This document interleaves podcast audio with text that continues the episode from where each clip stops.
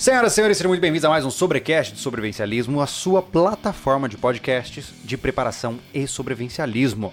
É muito bom estar na mesa com Anderson Machado. Muito bom. Prazer é tudo meu, senhores. Olá, Thiago Azzolini, tudo bem? Olá, tudo bem?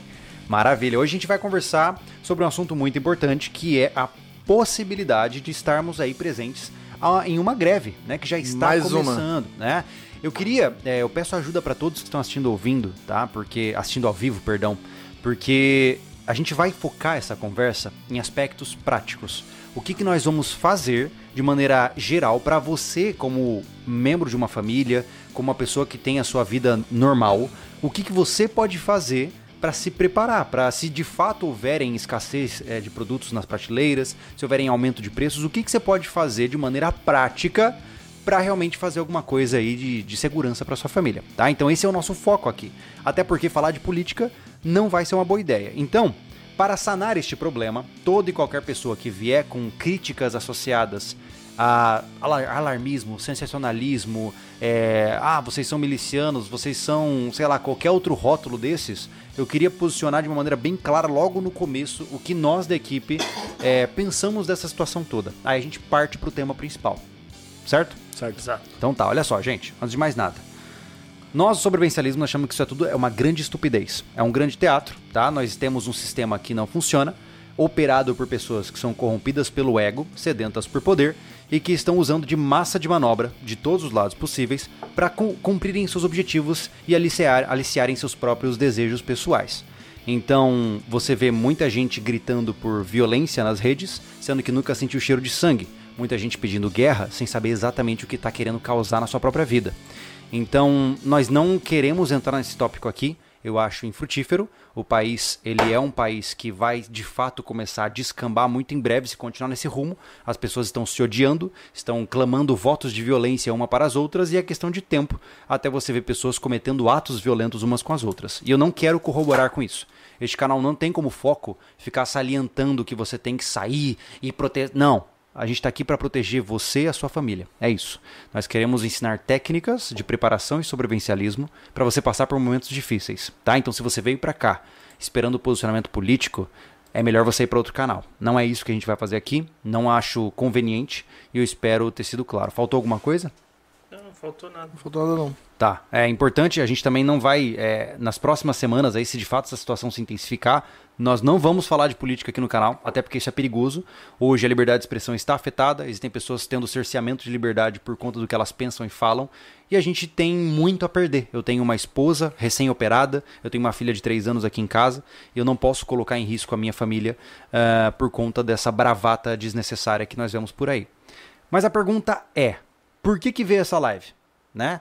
Uh, tem muita gente que jogou nos chats dizendo que ah, vocês estão viajando, não tem greve nenhuma, né? Porque essa greve ela é local por enquanto, certo? Até onde eu vi, é, existem pequenos relatos dessa greve começando em Minas Gerais e em Santa Catarina. Em Santa Catarina tá bem forte, né? Tá. Quais são as informações que vocês tiveram sobre Santa Catarina? Deixa eu tirar esse casaco aqui, ficou quente. Santa Catarina, tive informação que norte da ilha já, já não tem, em alguns bairros não tem gasolina, fila em postos é, de lei, né? O que acontece. E, continente também bastante fila em postos. Aqui na cidade não tem, não tem gasolina mais e uma fila enorme num posto único que tem ainda Uhum. alguma coisa, né? Isso, é. É, A cidade aqui já começou a se movimentar. A cidade está com de 12 para 13 mil habitantes. É, o povo chegou agora final de tarde querendo abastecer carro, É. fazer mercado, comprar Vale uma informação. e comprar gás. Eu tive, eu tava do lado de uma pessoa, acabei de vir no meu treino e tava do lado de uma pessoa, falando pros rapazes aqui agora. Ele tá, ele tava entrando na máquina do meu lado Uhum. pra fazer um exercício, ele pegou o celular dizendo que acabou meu treino, vou ter que voltar porque tá cheio de entrega de gás. É, Então- é importante lembrar, gente, que existem problemas que são desencadeados aí, né? Eu vi alguns relatos que, infelizmente, a gente não- não tem valor estatístico. O problema dessas, dessas situações é que você recebe informações muito Aham. micro, né? Então eu não posso pegar uma única informação e colocar a nível global. Eu não posso falar, nossa, o Brasil inteiro. Não. Eu tô falando de ponto de vista local. Por exemplo, um, um, um fato curioso, para você ver como as pessoas elas são conduzidas pelo medo. Né? Você vê essas filas nos postos. Teve uma pessoa que estava conversando no WhatsApp em um grupo que eu participo e ela estava dizendo assim: Olha, Júlio, me, me chamou a atenção porque eu pedi para completar o meu tanque, né? E o cara falou: ah, Mas tem certeza que quer completar? Porque diz que todo mundo que tá nessa fila gigantesca tá abastecendo 30 pila, 50 pila, porque os caras estão quebrados, mas querem abastecer porque estão com medo de ficar sem gasolina. Então é, é um- é uma reação irracional causada pela despreparação, né? Exato. E, e isso é evidente, tanto nos postos como agora nos pedidos de gás. E a tendência é sempre essa. Já percebeu que o primeiro sintoma de uma crise como essa, de abastecimento, não vamos nem falar crise de caminhoneiros, de, crise de abastecimento, né? Que no final é isso. É né? isso. Aham. Ah, o primeiro sintoma de uma crise de abastecimento é a gasolina e o diesel. Por quê? Porque a estocagem dos postos é muito pequena comparada à demanda, né? O cara, vai, por exemplo, o cara é dono de um posto, né? Me corrijam se tiver algum dono de posto aí. Mas o cara tem um estoque de, sei lá, X mil litros. Ele calcula que esses X mil litros vão dar, por exemplo, para uma semana. E então, no final dessa semana, o caminhão-tanque vem para reabastecer esses tanques. Contudo, se você tem um, um surto de demanda, muita gente pedindo, você acaba o- a gasolina do posto. Mas isso não significa que o apocalipse de Mad, Mad Max chegou. Significa que um monte de gente está com medo e está consumindo mais do que o planejado por aquele posto. Né? Então, isso já é um problema, naturalmente. Só que o problema, por exemplo, agora a gente tem relatos que a distribuidora de combustíveis aqui na região de Biguaçu foi eh, bloqueada. Foi. Né? Exato. Ou seja, Foi nenhum... uma outra na BR também foi bloqueada. Pois é, nenhum caminhão é, com combustível está saindo para reabastecer os postos, ainda mais perante a um surto de demanda. Então a tendência é que isso vai gerar um efeito dominó. Uma vez que as pessoas verem que não tem mais combustível, elas vão começar a buscar pelo gás, vão começar a ir nos mercados também. Então, eu não sei como estão hoje os mercados em Santa Catarina. Se tiver algum, alguém no chat que apareça com alguma informação interessante, é legal saber. Ah, mas saiba que, se você, neste momento, está em pânico porque pensando, nossa, se isso se preocupar, se isso ficar pior, eu não sei o que fazer, você já está atrasado. Né? Ou seja, se você é inscrito desse canal, você já deveria ter tomado iniciativa muito antes. Né? Mas lembrando para vocês que é natural que quando a gente fala desses temas, muitas pessoas dizem assim, pô, vocês são sensacionalistas, vocês são alarmistas. Não, cara, olha só, a gente fala de preparação, certo? O Sobrevivencialismo é um canal que foca em te ajudar a ficar preparado para situações difíceis. Se há uma chance de algo acontecer e tornar a nossa situação de vida convencional em algo mais difícil, a gente precisa abordar. Essa greve aqui em Santa Catarina, ela pode se espalhar para o Brasil inteiro, como pode não acontecer nada, pode ser que amanhã esteja tudo normal. Mas é da nossa obrigação discutir esse assunto. Sim. Né? Não é à toa que temos aí 2.700 pessoas assistindo agora. Né? Ah, com isso dito, né, cara, agora vem a próxima etapa. Poxa, como é que a gente começa essa jornada, né? Pô, se hoje eu sou uma pessoa que não tem preparação nenhuma, o que que eu faço numa situação como essa? O que que vocês poderiam me dizer sobre esse assunto, assim? Cara, no- na pior das hipóteses, que é essa, você não tá preparado na hora da- do problema, o- é, você não pode recorrer para grandes mercados, grandes centros, nem nada. É. Entendeu? Vai acabar se dando mal nisso aí, né? O primeiro passo é o seguinte: se você já está atrasado, mas você sente que precisa se preparar, e eu não estou incentivando que as pessoas corram ao mercado, Não. né? Mas se você sente que precisa se preparar, antes de mais nada, se você for para um atacado da vida, vai ser um inferno na terra. Vai, porque né? as pessoas tendem a correr para onde tem mais abastecimento. É, Então, os pequenas mercearias é a chave do sucesso é, né, de última hora. Última hora, sim. tá? É, aqui na cidade tem dois grandes supermercados. Provavelmente eu nem passei pela frente, nem, né, pela frente do mercado, mas já deve ter uma movimentação muito grande, já dado o posto de gasolina que tinha carro para todas as direções para É, abastecer. eu acho que o mercado vai demorar ainda umas 48 horas. Sim. Porque a, a gasolina é emergencial, o cara vê o ponteiro descendo, né? E ele sabe É, que vai faltar. Se tratando né? aqui da nossa cidade, Júlio, é, é, ela não tem uma demanda para a quantidade de habitantes que tem, vamos supor. Né? Não. Não tem. Outra, é, ela abastece o cotidiano de quem anda aqui picado e quem sai para trabalhar fora. Sim. Porque a pessoa acaba abastecendo lá. Sim. Vai encontrar postos mais baratos, provavelmente. Então, o que está acontecendo? O cara quer garantir a saída dele daqui amanhã ou depois. Sim. Porque uma coisa que ele quer- ela quer garantir é que ela vai trabalhar inicialmente. Claro. se vão bloquear, sei lá, se vai entrar uma greve de caminhão e se o ônibus, o, o, esporte, o, o transporte coletivo parar também. Sim. Eu garanto o meu carro. Uhum. É, Então ela é quer encher buscar o pela tanque. garantia. É. Ela, ela quer garantia. Uhum. Ou seja, para ir no mercado, ou É, seja, para ir trabalhar. Já a, a comida é um negócio que ela demora mais pra incomodar, né? Porque. Depende, Júlio. Hum. Se houver uma ação é, desbalanceada, como a gente viu na última greve, onde o cara entrava e levava todos os pacotes de papel higiênico. Isso não foi na pandemia. todo... Isso, É, na isso, pandemia. Na pandemia, perdão. É. Cara, É, isso é característico, vale enfatizar, tem muita gente que talvez não seja aqui do canal, que é, isso é considerado como o panic buying, né? Ou seja, a compra pelo pânico. A pessoa entra no mercado e ela vai comprar o que ela vê para poder levar para casa dela e ela não tá pensando necessariamente na importância do que ela tá pedindo ou que ela tá comprando, né? E isso gera um, infelizmente, assim como os postos de combustível, quando você excede a expectativa de venda, você gera escassez.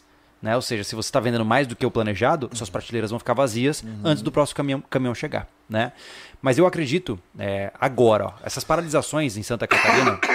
saúde, essa- essas paralisações em Santa Catarina começaram hoje. Né? Eu não vi relatos de ontem isso acontecendo, tava bem morno ontem, Tava, né? muito. Mas hoje começou isso aí. Então eu acredito que hoje, ainda à noite, e amanhã de manhã é a janela que o cara tem para ir no mercado e comprar o que ele precisa. Porque as pessoas, entre aspas, normais, ainda não pensaram nisso, né? Ai, Júlio, mas significa que o mundo vai acabar e que o país entrar em colapso? Não, calma. O que eu tô dizendo é que é melhor você prevenir do que você remediar. Né? Se essa greve, greve eh, se essa paralisação, digamos assim, ah, impactar aí por uma semana o país, cara, vai ser um regaço, porque vai faltar coisa, né? Isso gera ondas de efeitos colaterais, É, né? Mas o principal, cara, é você vê. É, o pessoal tá falando muito que não tá em alguns lugares, tá tudo normal. Mas o principal que a gente quer trazer aqui é só uma paralisação local e de pouco tempo já causa um caos. É o que a gente tá É. falando. Tem fila em posto, fila em mercado. Tu imagina se, se aumentar. Então, você tem que se preparar é, para qualquer coisa. Não é. não- a gente não tá causando pânico Entendo pra o isso, seguinte, se, entende? se você agora chegou e falou assim, pô, Júlio, aqui na minha cidade não tem nada disso, não tem greve nenhuma, ótimo, maravilha, faz o seguinte, enche o tanque do seu carro antes que as filas comecem e vai num, num mercado e compra alguma coisa legal. Vamos falar um pouquinho de comida? Vamos falar um Bora. pouquinho de preparação alimentar? Porque, gente, é, eu, eu sempre penso nessa frase, que eu acho que ela é extremamente importante, né? Que tudo é diversão, tudo é brincadeira até que tem sangue no chão. É sempre assim. Então, no momento atual, a gente está vendo um negócio meio desvairado, é um monte de movimentos aleatórios, vídeos de WhatsApp, pessoas falando, um negócio meio desarticulado. E aí você pensa, ah, acho que não vai dar nada isso aí. Ok, mas e se der? É improvável até acontecer. Exato. Então você, como um indivíduo ah, possivelmente adulto e ainda mais é, provedor de uma família, ou enfim, membro adulto de uma família, você precisa encarar como possibilidade de risco isso. Né? Pô, será que você vai ter gasolina para trabalhar se ficar uma semana sem abastecer? Será que você vai ter comida na sua casa para não precisar submeter a um mercado superlotado e com falta de recursos para poder alimentar as pessoas na sua casa? Essa é a pergunta que as pessoas têm que se fazer. Né? Não só isso, né? E, e se começar a ter uma escassez de alimento, preços aumentando e tu vai conseguir comprar a quantidade necessária para manter essa família alimentada, né? Eu certo. lembro vagamente, eu posso estar equivocado aqui, mas eu lembro de, de postos que foram inclusive depois é, é, é, multados ou processados, que estavam cobrando coisa de 25 reais o litro de gasolina. Você lembra disso? Existe. Aham. Pois é. Então, assim, isso pode acontecer de novo. Por quê? Porque se tem gente querendo pagar, tem gente querendo vender, né? E você, você se coloca nessa situação porque você não planejou adequadamente. Eu sei que pode soar um pouco rude, né? Falar assim que a culpa é sua, mas meio que é. Se você não se planeja para assumir as possíveis emergências que acontecem no seu âmbito familiar, é, a culpa não é só do meio que te cerca, mas também é sua né? Porque a gente fica querendo que os políticos façam tudo, que os planos funcionem, que tudo organize, mas onde é que você está fazendo o seu? Então, como é que você vai dizer que você tem propostas? Eu vejo muita gente, principalmente no, no chat, debulhando aspectos políticos. Ah, porque isso, porque aquilo. O cara de certo nem dá conta da casa dele, mano. O cara tá descondicionado, tem três dias de comida em casa, mal sabe se organizar com horários na própria agenda pessoal e tá querendo propor mudanças políticas pro país dele com 210 milhões de pessoas? E, e o principal que a gente tava falando antes, né, cara? É aquele, entre aspas, né? Alguém tem que fazer alguma coisa. É, é, é, isso aí é, é- né, Sabia que isso é um fenômeno científico Né? que é curioso, que é chamado como someone else's problem. Esse é o problema de outra pessoa. Tipo assim, ah, não, tá acontecendo uma crise lá, ó, mas alguém vai resolver. E você não vai. Então é muito conveniente você aí, bonitão, ficar clamando palavras de violência, de guerra, de derrubada e ficar sentado no seu sofazinho, né? Então, cria vergonha na cara, né? Cria vergonha na cara. Se você não está disposto a pagar o preço pelos seus ideais, não fique proclamando palavras vazias em um chat de live aleatório, né? Exatamente. Mas vamos lá. O que, que vocês acham que a inte- Vamos falar agora de termos práticos, tá? Imaginemos que a gente não sabe o que vai acontecer pelos próximos três meses. O que, que Cara, acho vocês... que a gente pode citar nossas preparações da outra vez, cara. Pode A gente ser? fez uma manobra muito bacana. Pode não ser? só entre nós aqui, mas com mais membros em outro estado. E funcionou. Eu ainda tenho, eu ainda tenho estoque da outra vez ainda, cara. Pra vocês terem noção. Eu, nesse momento, vou falar de mim. Né? Eu entrei numa, numa fase fitness. tô com uma dieta um pouco mais restrita, não tô comendo. Mas o que acontece? Eu não tenho como fazer uma estocagem de verduras e tubérculos. Não dá. Não dá. Por isso você tem a chácara SV. Mas eu, eu sou obrigado, eu, por responsabilidade da minha vida, ter um estoque que dure de longa duração. Então eu tenho lá. Tenho arroz, tenho feijão, tenho enlatado, tenho farinha de trigo, tenho farinha de mandioca, cara, tem tudo lá. Uhum. Entendeu? Tá lá. Eu, enquanto o mercado me diz, por quê? Uma greve dessa, o caminhão não chega com a verdura da minha dieta. Não chega lá com o tubérculo, não chega. O que eu preciso daí? Vou passar fome? Porque não tem como estocar folhas, pô. É interessante você falar isso, porque eu vejo que hoje existem muitas pessoas que têm esse mundo mais voltado para dietas específicas. E o cara ele tem uma necessidade constante de insumos que ele tem que comprar. Ah, não, eu como é, hortaliças, como cogumelos, não sei o quê. Só que são coisas que o cara não tem como estocar em casa. Não né? tem, como, cara. como é que você estocar alface a não ser plantando alface? Cara, né? uma feirinha que tu faz botar na geladeira pra durar, cara, é três dias no máximo. A alface vai murchar. Não tem jeito. Então é legal você trazer isso, porque querendo ou não, independente da dieta, o cara tem que ter uma base de alimentos guardada. Com certeza. o meu- Os meus latões estão cheios, cara. Se hoje o caminhão não abastecer o mercado, eu passo o suficiente de quatro a seis meses com comida. Uhum. Entendeu? É, o, o que eu acho interessante a gente lembrar é o seguinte: quando você pensa em um cenário de restrição, entenda o seguinte.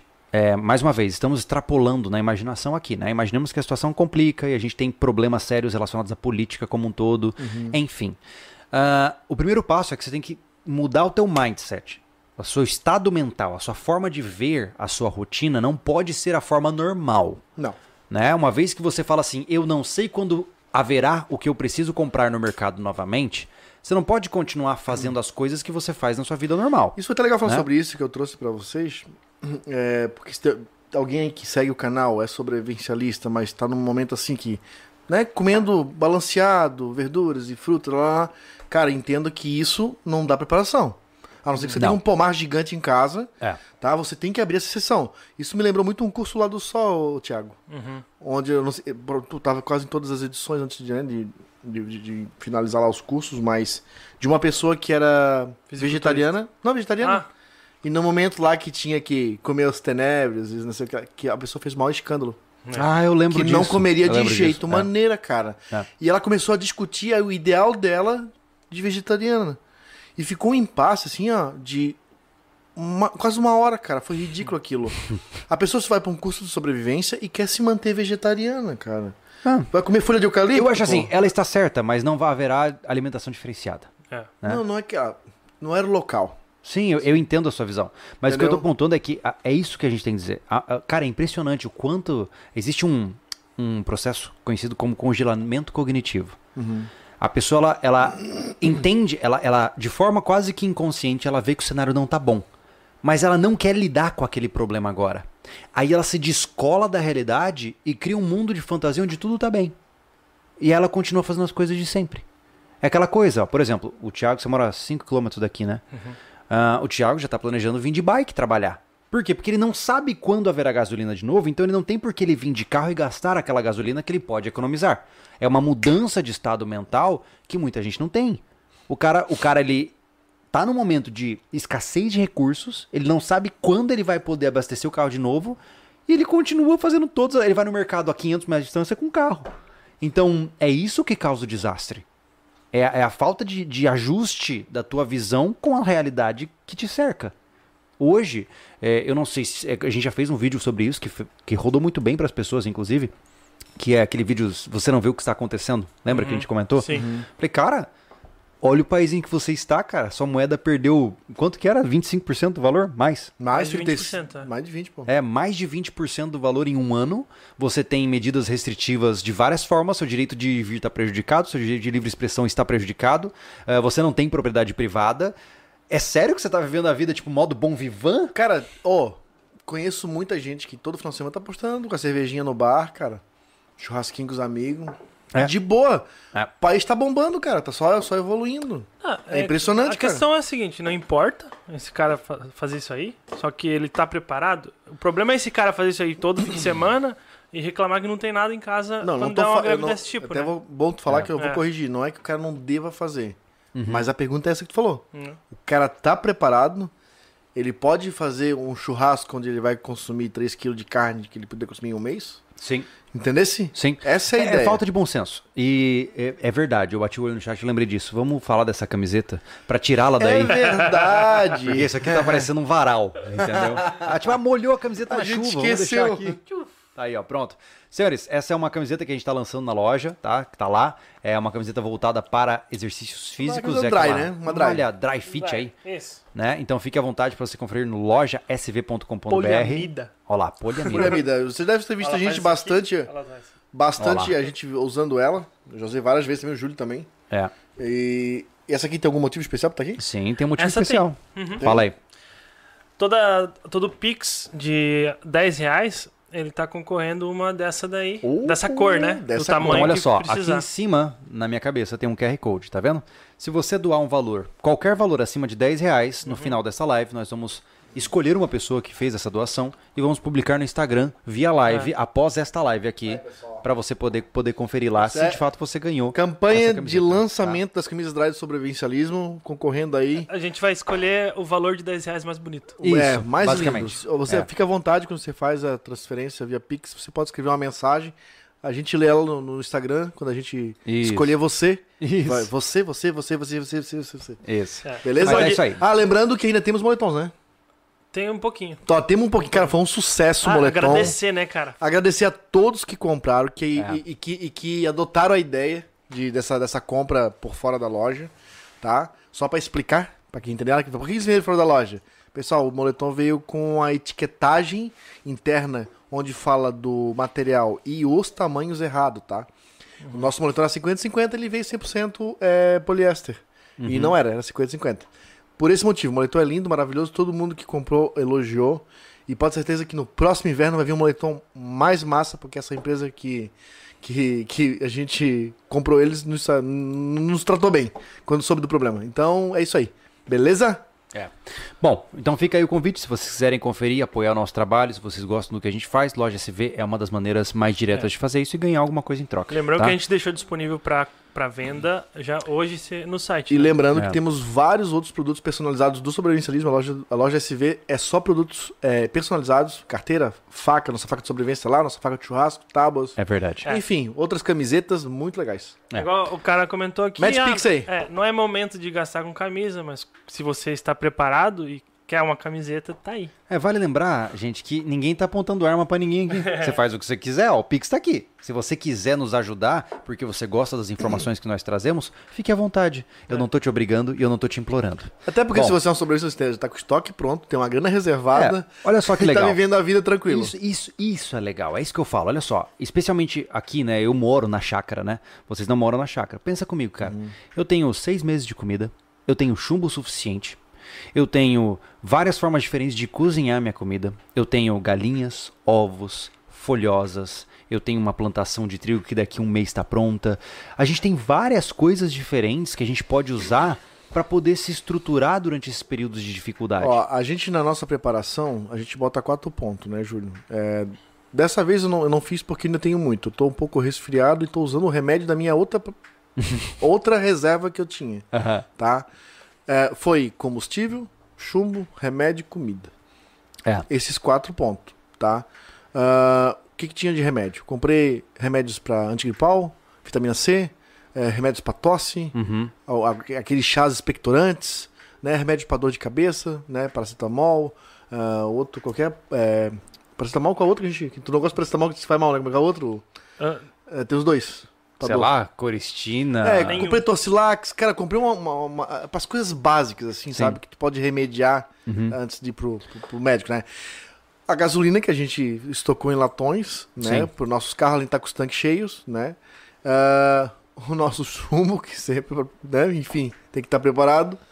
E a comida, obviamente, né? Sim. A gente preparou tudo nos nossos latões lá cheio de comida, que é, é muito legal.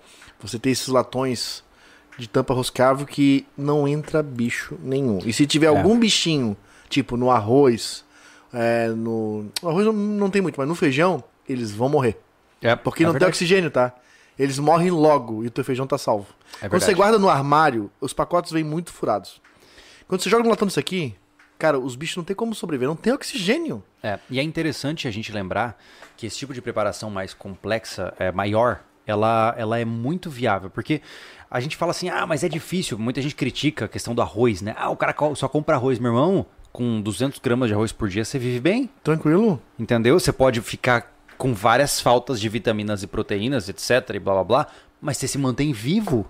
A gente postou um texto no sobrevivencialismo recentemente sobre o nome do texto é Vale a pena, é, vale tudo pela sobrevivência, onde a gente conta sobre a história de Holodomor lá, da, da- enfim, da, da, da questão do genocídio russo, né? Ou seja, lá da Ucrânia, que as pessoas estavam vendendo carne humana no mercado, cara. sim. Haviam posters, tá? Olha, presta atenção nisso, cara. A fome era tão grande que haviam posters ao longo das cidades lembrando as pessoas que era feio comer os seus próprios filhos.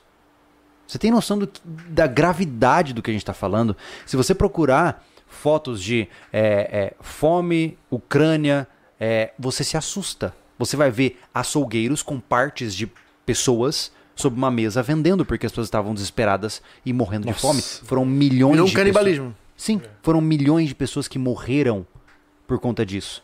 Então, por mais que, que a gente pareça distante dessa realidade, né? A gente pensa assim, ah não, pô, isso aí tá muito distante da- do mundo atual, mundo interconectado muito. e... Cara, eu tenho as minhas dúvidas, né? Ah, olha a Venezuela.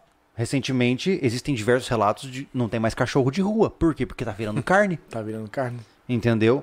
Então, é distante até chegar em você. Nós estamos sempre nove refeições da inanição, Isso. né?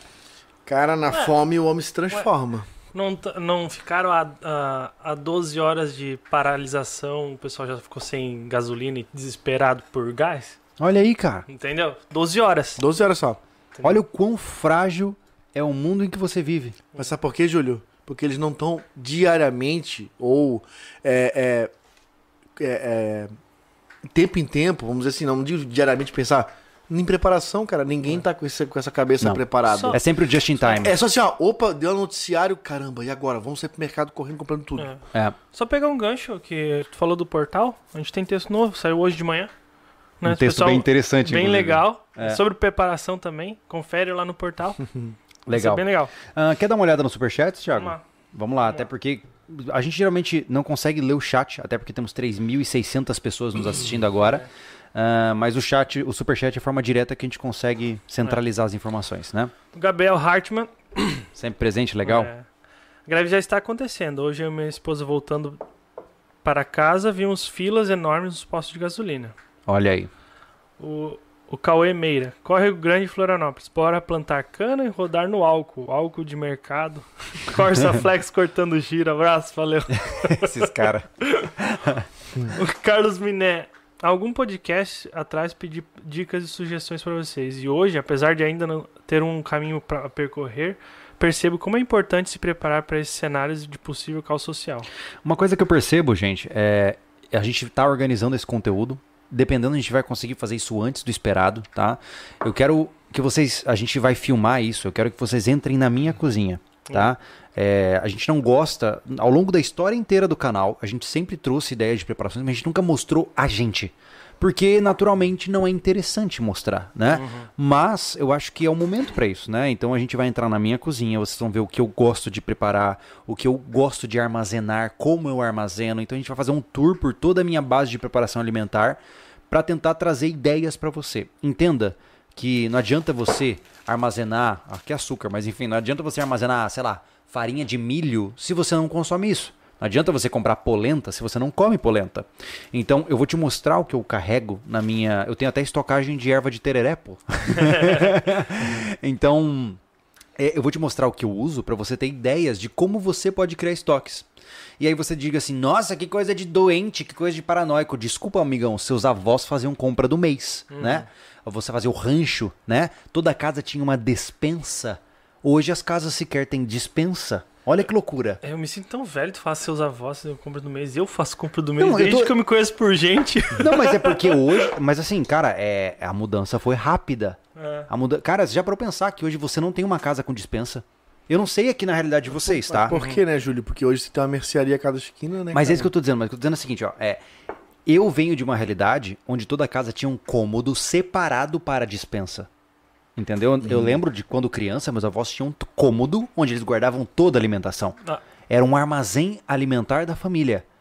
E hoje eu não conheço. Cara, são.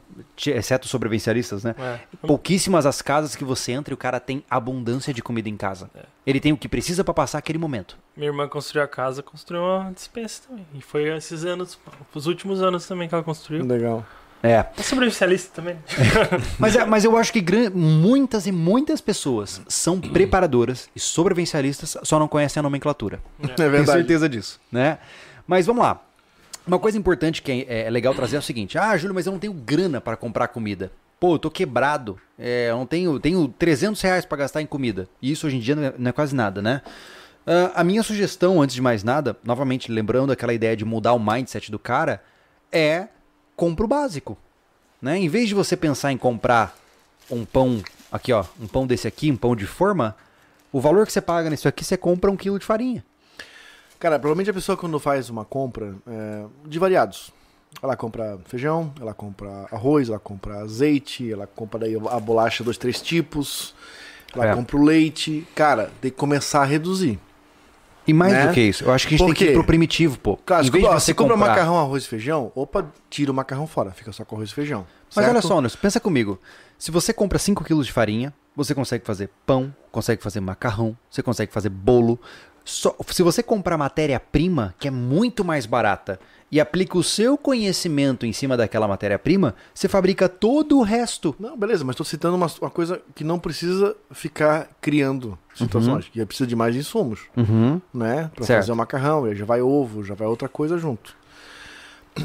O ponto é o cara que tem pouco dinheiro. Uhum. Ele vai fazer uma Certo. compra tirando alguns elementos, mas ele vai comprar. Certo. Opta por, é, por, uma, por um alimento que dure mais, de simples preparação, Uhum. entendeu? Uhum. Então, É, tem que pensar na data de validade. ah, entre o café e o leite, cara, tira o leite e fica só com o café, porque ele só precisa da água fervendo. Ele tem café, ele tem Sim. bebida para o lanche, Sim. né? Três cotes de bolacha, compra um só.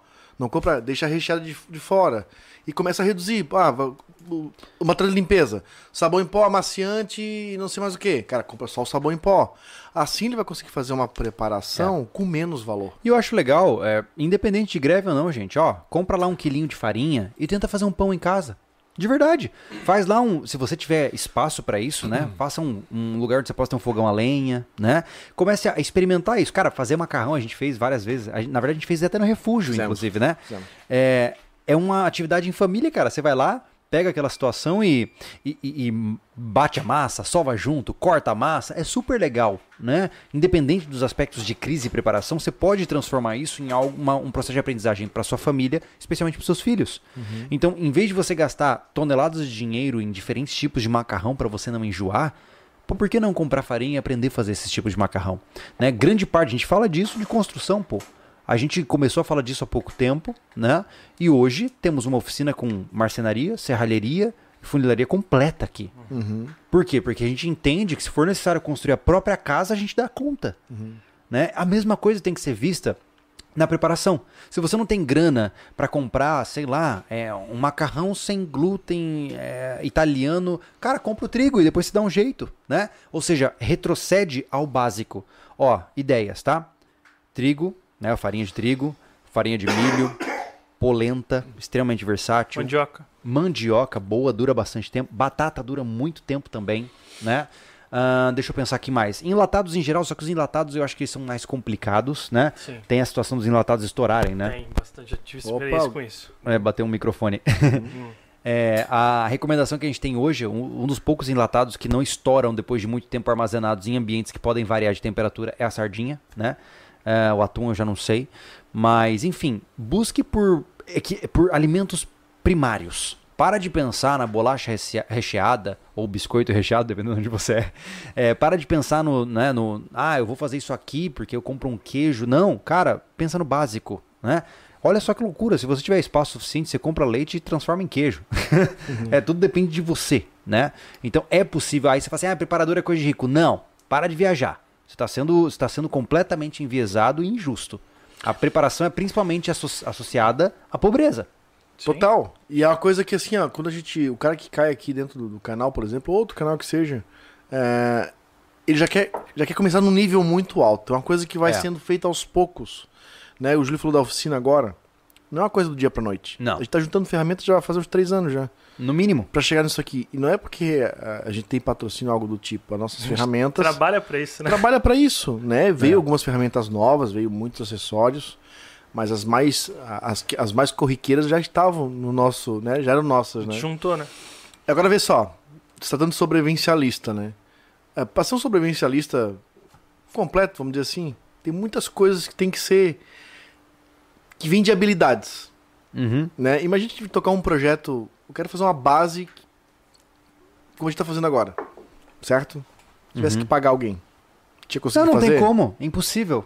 É impossível. Pra quem tá chegando no canal agora, que estourou a bolha aí, que o canal foi sugerido pra você, a gente aqui no Sobrevivencialismo, a gente tem vários projetos. E um deles é uma base container, onde nós estamos construindo uma base fortificada, avançada, pra ser como um, um lugar de refúgio, caso uma grande crise aconteça. Só que a ideia é ele ser móvel. A gente, quando. É aquela coisa. É como agora, a gente percebe a movimentação da, da crise, da greve, enfim. Uhum. A gente começa a tomar iniciativas.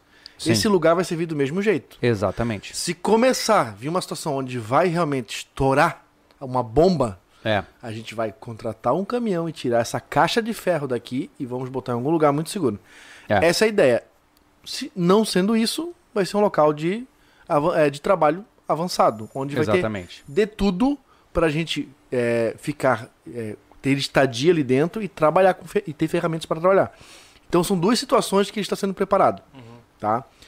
Mas voltando ao assunto, a gente está preparando isso. O que eu quero dizer, a gente tem que ter habilidades para fazer esse negócio funcionar, Uhum. né? Sem a nossa soma de habilidades, esse projeto não, não aconteceria. Exatamente. E aí não- a gente não se sentiria completo se tivesse que pagar para fazer a nossa base. Sim. Porque se você não constrói, você não consegue manu- manutenir ela. O cara, o cara ele, ele cai pela rasteira, pô. Ele cai pela rasteira. Quanto mais alto o cara é, mais rápido ele cai. O cara tá lá se gabando. Eu vejo isso muito no mundo do tiro, tá? Tem muito que. É, porque agora eu tô com um fuzil, com não sei o quê. O cara não sabe martelar um prego, cara. Aí ele tá lá com duas, dois milhares de munição em casa, queima uma tomada ele chama um eletricista. Eu não consigo entender a lógica disso. Entendeu? Não tá Mas- errado, não mas, tá é errado incongruente. Porque a pô. vida dele é só. é- ele é um entusiasta do tiro. Não, mas eu, eu Mas sei. Se eu botar a visão- a dele como um sobrevivencialista, realmente ele não vai entender Mas nada. depende do, de- depende do discurso. Tem muito cara que tá por aí é, acumulando munição dizendo que tá preparado pro que daí vier. É mentira. É mentira. Porque o que derruba o cara é a diarreia, entendeu? É a falta de infraestrutura. E a infraestrutura é construção. Né? É a falta. Se o cara não sabe nem sequer cozinhar, como diabos ele acha que vai sobreviver uma situação de crise? Né? A gente teve a oportunidade há muitos anos atrás de falar. Tem muita gente me ligando, que estranho. É, a gente teve a oportunidade de falar com o, eh, o Celco, que é um sobrevivente da guerra que rolou na Sérvia na década de 90. E o cara passou por um ano numa cidade sitiada. Ele teve que comer grama com farinha, pô. Pra, pra matar a fome que tava dentro dele. É, ele viveu numa cidade bizarra. Os relatos são absurdos, né? E ali você entende, parcialmente, porque você nunca vai entender se você não viver, né? Você entende que o que essas pessoas estão pedindo é uma loucura, cara. O cara defendendo guerra civil. Sabe o que é guerra civil, cara? É você ver um ente querido seu, um amigo seu com um disparo na barriga, sangrando, é, sangrando voluptuosamente, com fezes, aquele cheiro de nojeira, e você tendo que dizer tchau pra essa pessoa enquanto você tá levando tiro. Isso é guerra civil. Isso não é guerra pela liberdade. Então a gente, a gente tem que tomar muito cuidado com essas fantasias, né? E sempre lembrar do básico. O básico, antes de você pensar em qualquer outra coisa, é você pensar em como você vai alimentar os seus, como você vai proteger os seus e como você vai edificar o seu castelo, Exatamente. né? Uhum. Um sobrevivencialista, antes de mais nada, tem que ter um bom castelo, né? E aos que estão lutando por liberdade, trancando a liberdade Tá vendo dos um chiado outros. É o teu. É, é isso aí. Aí, pronto. Isso é uma chuva, cara. é verdade, é verdade. É, eu tava falando, que é o que tu comentou antes, a gente tava falando aqui antes de começar o podcast. Aham. Quem tá lutando por liberdade, cerceando a liberdade dos outros. Tá errado. É, eu, eu não queria entrar Para nesse com isso. critério aí, cara. Mas, enfim. é, quer fazer greve? Faz, mano. Mas se você ficar avacalhando a vida alheia, tá errado. Exato. tá, tá errado. É, vamos pros superchats? Vamos. Vamos lá. É, do alguma coisa aqui esse nome, não sei qual é. Esse posicionamento totalmente passivo e reativo que, você, rea- reativo que vocês estão adotando com relação à política é melhor da perspectiva de sobrevivência, mas essa falta de posicionamento não é egoísta demais? Não. Na verdade, a gente fala, a gente fala muito de política aqui. Mas não Muito. de forma direta. É porque assim. Não, não, não, a gente não fala é de políticos. Porque a gente não tem nada, nenhum político de estimação. Não. Não tem nada sobre isso. É porque entendeu? assim, gente, entenda o seguinte, tá? É, antes de você falar de política, você tem que entender quem você é e o que você defende, né? O que, que nós do sobrevivencialismo a gente defende? Nós defendemos um, um conjunto de valores específicos, que é o valor de, por exemplo, é, valorizar nossas famílias, a nossa própria tribo, né, o nosso clã. Nós somos bastante tribalistas, digamos assim, né? Ah, nós temos um grande apreço por valores convencionais de segurança, de defesa, de liberdade. Eu quero fazer as coisas que eu te der na telha de fazer sem ninguém me incomodar, desde que eu não esteja incomodando ninguém. Então, o que a gente tenta fazer, em vez de ficar fazendo bravatinha por aí, levant- botando foto de Facebook e tudo mais, o que a gente faz é trazer um estilo de vida que valoriza o fortalecimento do indivíduo. Porque, cara, indivíduo forte, sociedade forte. Sociedade fraca, indivíduo fraco. O Brasil está como está porque a grande maioria aí é um bando de bola murcha. As a maioria das pessoas não sabe pelo que está lutando. Não tem jeito. Eu vejo gente aí, agora nessa, nessa situação de greve, cara. Segue moda, segue tendência. Cara, os caras estão usando comportamento usado por proletariado de totalitarismo coletivista, tá? Falando em termos simples e, e potencialmente errados, tá? O cara usa comportamento de socialista para defender liberdade individual. Não faz sentido. O cara pede intervenção militar em busca de liberdade. Cara, me desculpa, eu entendo a sua intenção, eu entendo que você é uma pessoa que é de bom tom, que você tá lutando por um país melhor, mas, meu amigo, vamos se informar. Tá errado. Tá errado. Essa abordagem tá errada, pô. Você, você tem que tomar muito cuidado com o que você pede. Quando você. A Metallica já dizia, né? Cuidado pelos seus sonhos, eles podem se tornar realidade. Então a gente tem que tomar muito cuidado com o que a gente planeja. Se você não. Se você tá defendendo alguma coisa sem base para isso, sem base teórica, argumentativa e conhecimento histórico de quem já fez isso e o que aconteceu com essas pessoas, você pode causar um inferno na Terra, pô. Então a gente tem que tomar muito cuidado com isso, né? É. E principalmente a gente não é neutro porque para não perder inscritos, não. A gente é neutro porque a gente cuida da nossa, da nossa vida, entendeu? E a gente ensina, a gente tenta ensinar, a gente mostra pra vocês que seria muito interessa- interessante você cuidar da sua própria vida. Não os outros, não um político, entende? É. Mais uma E- vez eu digo, vai arrumar sua cama antes de ficar criticando os outros. Exatamente. E, e a quem fale que a, é, para fazer um omelete tem que quebrar alguns ovos, você falou isso sentado no sofá, Massa. digitando no computador. Eu tenho certeza absoluta que um soldado da Gestapo falou a mesma coisa quando botou um lote de judeus dentro de um forno. Tenho certeza absoluta. Então, cria vergonha na sua cara e para com esse tipo de discurso pronto. Ah, vamos lá, próximo superchat. Gabriel Hartmann de novo, só digo uma coisa. Tanque cheio, comida em abundância, medicamento re- reservado, chumbo preparado. Isso é bom. Otávio Bach, eh, trabalho em um mercado do Rio, Rio do Oeste, Santa Catarina. Por enquanto aqui o mercado está calmo, mas já estou preparado com mais de três meses de estoque, graças a vocês. Legal, Massa. Top. legal. Diego Arpini, se botar um litro de WD-40, roda 500 km suave. Ele tá certo. o Darley também doou aqui, Obrigado, amigo. não falou nada. O Paulo Henrique, caras, é até estranho ouvir pessoas sensatas como vocês falando em um momento desses. Está difícil até de falar com amigos e família. Estou meio deprê. É, hoje eu vejo que, entendo o seguinte, gente, essa polarização, ela, ela é muito prejudicial, né? É, eu vi isso acontecendo com o passar do tempo, todos nós vimos. né? Hoje tem familiares que não conseguem nem sequer ficar juntos porque tem posições políticas diferentes. E isso é, isso é um fenômeno perigoso, pô. Entenda o seguinte, gente. O que, que é uma nação? Tá? O que, que é um país? E me interrompam se eu tô falando muito, tá? É, Não, pode falar. uma nação é um conjunto de pessoas que decidiram viver em conjunto sob uma- um regime específico, né? Na hora que você começa a ter pessoas que não conseguem mais conversar, que elas basicamente recorrem à violência, ao discurso violento, quando começam a debater ideias, você cria uma cisão disso e você deixa de ser uma nação. Você se torna é, pedaços fragmentados de um país. E o que nós temos hoje é isso, pô. Um cara que, sei lá, eu vou, eu vou usar esses termos estúpidos, mas o cara de esquerda não consegue falar com o cara de direita. Por quê? Porque eles defendem Mas- coisas tão avessas que eles estão prontos pra se matar. mas isso já é um pensamento ma- macro já. Se no Sim. micro que é entre os membros familiares já não consegue lidar por eventos políticos, cara, no geral não vai conseguir mesmo, É. né?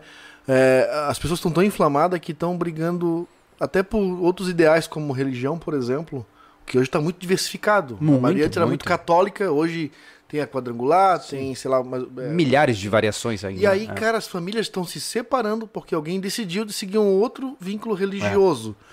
Então, como é que uma nação vai ser unida se em coisas mais, né, particulares, mas, né, não Sim. consegue se manter, cara? Eu até ouso, como. até ouso dizer que no tempo em que estamos hoje. Até osso, né?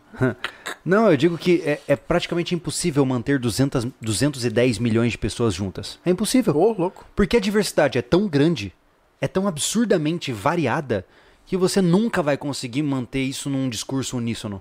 Ou uma maioria de, sei lá, 150 milhões de pessoas pensando igual. É impossível. Não tem como. É impossível.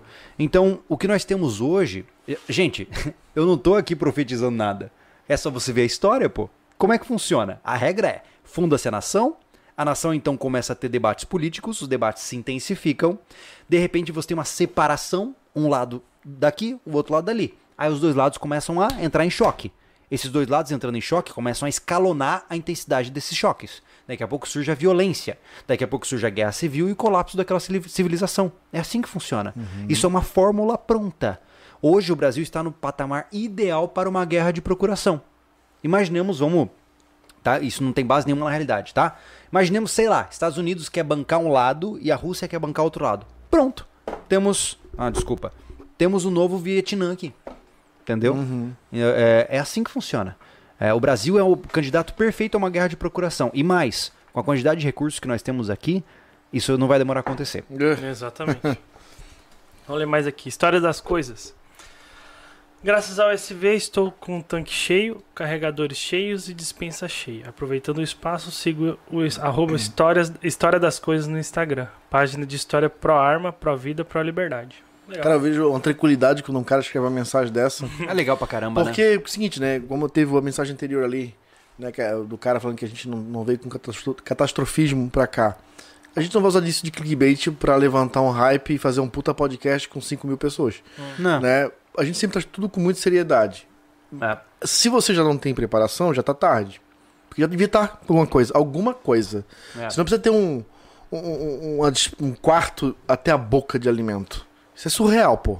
Aí é pro, pro- pro apocalipse. Não, não entra na pira de, De Doomsday. Preppers, né? Não, não é. Ah, mas a gente veio aqui pra dar uma sacudida em quem não tá. Quem já tá, tá aí, ó, elogiando, tá bem, tá tranquilo, mandou uma mensagem numa calma. Porque já está tarde para. Não é que tá tarde. Sa- A arrancada tá retardada. Né? Ainda tá tempo. Tem os meios que a gente falou. Sim. Né? Não precisa ir para grandes supermercados, grandes atacados, vai para mercados pequenos, pequenos estabelecimentos. Ainda dá para fazer alguma coisa. Só que, claro, antes de sair de casa aqui não doido e gastando um dinheiro que pode ser reservado para uma outra coisa, tem que avaliar se a situação vai para frente. Como o Júlio falou, isso pode acabar amanhã ou depois da manhã. É. Tem que acompanhar a notícia. Primeiro lugar é acompanhar a notícia. Informação. E outra coisa, enquanto tu tá defendendo aqui loucamente num chat algum político, eles estão, acho que os dois rivais que você fala estão tomando café junto rindo da tua cara. Por isso que a gente É, desistiu isso. dessa coisa toda de ficar se inflamando com políticos, tá? A gente defende o que nos interessa, obviamente, né? É baboseira Mas não vamos fazer politicagem é, desnecessária dentro do canal. É.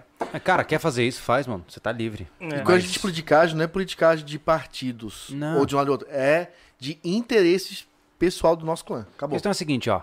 quer defender político, quer fazer teus lados, você- cara, você tá super certo. Faz, mas não aqui. Aqui é a nossa casa. Aqui a gente manda, tá? Próximo. Marco Antônio Almeida, vocês são fera, forte abraço, fiquem em paz. Obrigado, meu amigo. Legal. O. Uh, sumiu de novo aqui. Enquanto isso, eu pego o meu refil aqui. Exatamente. Aqui, Magnus. Sempre presente também. Boa noite. Aqui no Espírito Santo estamos com 15 pontos de paralisação de caminhões. E aqui em casa já estamos preparados. Observa- Observação: o restante está no Pix. Vou ler o Pix depois, tá, moçada? Massa. Se- Quem quiser Valeu. colocar mensagem lá, Ah. agradeço. O Pedro Henrique, você já tem estoque de material de material para continuar o projeto container se a greve durar mais tempo? Não. Não, no container a gente não tem, porque não é. O container a gente não pôde estocar, né? A gente depende de, de coisas pro futuras, né? A gente fez o projeto e aí ele foi aprovado a gente começou a gravar. Entende? Aquela pergunta, né? de me Se a gente tem é, material estocado pro container. Na verdade, em tempos normais é difícil tocar material, né? Ah, o material de construção? É. É, não tem como porque a gente não tem como guardar tanta coisa pra começar, porque nós estamos passando por um momento de muita umidade, depois a madeira tudo, tudo mofa aqui, É. então a gente tá comprando conforme a necessidade. A, a loja que nos abastece aqui também, por exemplo, na área de metal também não tem todos os metais que a gente precisa. É. Hoje eu fui pegar metais pra começar a fazer trabalhar na base superior do container, não tinha todas, por exemplo, vou ter que esperar mais uns 4, 5 dias. E agora, ih, ralou, hein, porque agora com o do caminhão, a É. gente pode demorar um pouquinho mais, mas dá pra arrancar. É. Che- Pegamos no momento certo, É verdade. né? É, não tem o suficiente pra acabar o container, não sei quanto tempo vai durar isso, é só uma paralisação no momento. Ninguém tá Aham. lardeando nada aqui, né? Mas Não, entendam não. que eu tava, a gente tá conversando em equipe aqui, vou até dar um, um- acho que um, um baita spoiler pra vocês. A gente, o container vai ficar futuramente vai ser nossa base central de estocagem e preparações. Ele vai ter tudo ali. É, a, é a proposta dele. E a gente vai mostrar tudo isso pra vocês, tá? É. A gente vai mostrar tudo isso, o tempo, o, o, o que é pra cada, cada alimento guardado e a função de cada equipamento. A gente vai fazer um tour pelo container.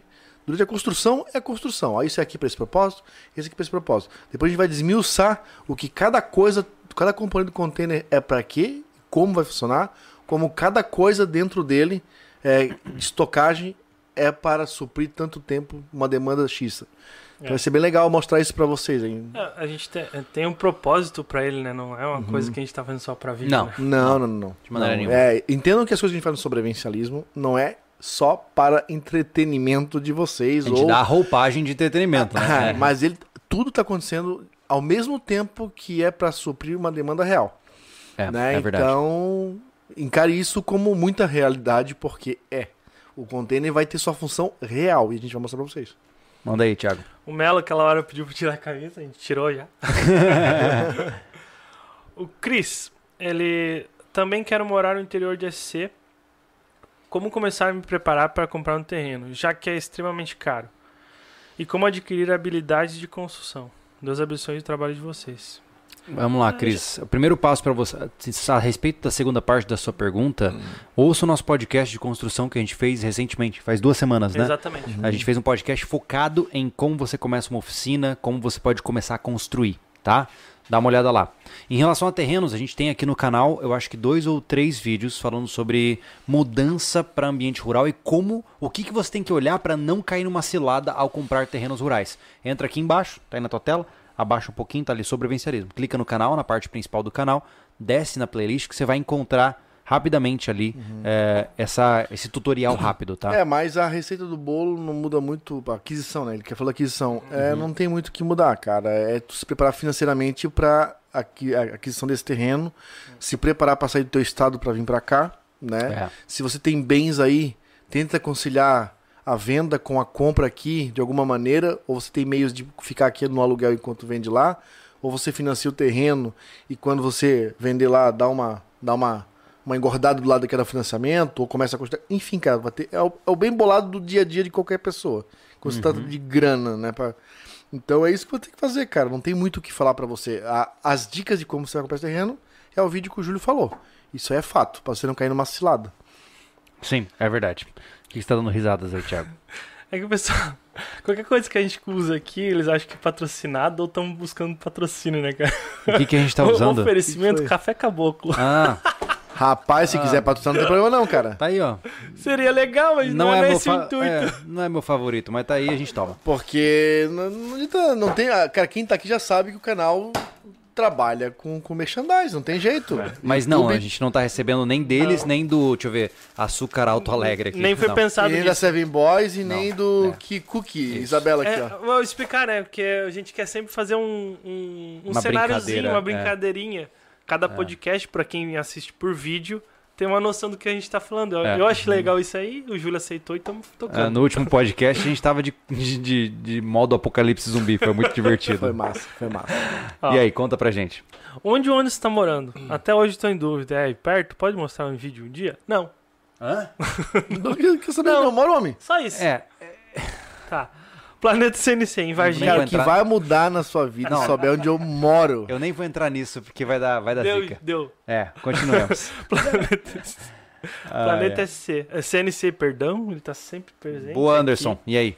Em Varginha, O nome dele é Anderson. é, em. Varginha, Minas Ah, Gerais está parado. também? É. Que legal. Varginha, Minas Gerais está Minas parado. Gerais. Olha aí, Minas Gerais já chegou mesmo então, né? Rosa Mello se tornou membro, muito obrigado. Obrigado, Rosa Mel. Ah, inclusive ela se tornou membro. Vá na aba de comunidade, numa postagem somente para membros. É, você vai clicar Tá no, no sobrevivencialismo, no nosso ícone ali do canal, vai na aba de comunidade, você vai ter o link pra entrar no Telegram, beleza? Isso. Portugal Preppers. Boa, grande, tá sempre Grande. presente aí. Nos massa. dou 2 euros, eu acho que dá uns 20 mil reais. Cara, já dá pra comprar o terreno já. Exato. Bora que atrás nessa sexta-feira vamos achar o terreno. Aqui para, para o café, ele não pode faltar. Abraço. Abraço. Valeu, meu amigo. Tá aí, ó. Já pagou esse Próximo aqui, ó. amigo. Deixa eu ver, 2 euros? É, de, de fato, deve dar pra comprar exatamente isso aqui. É.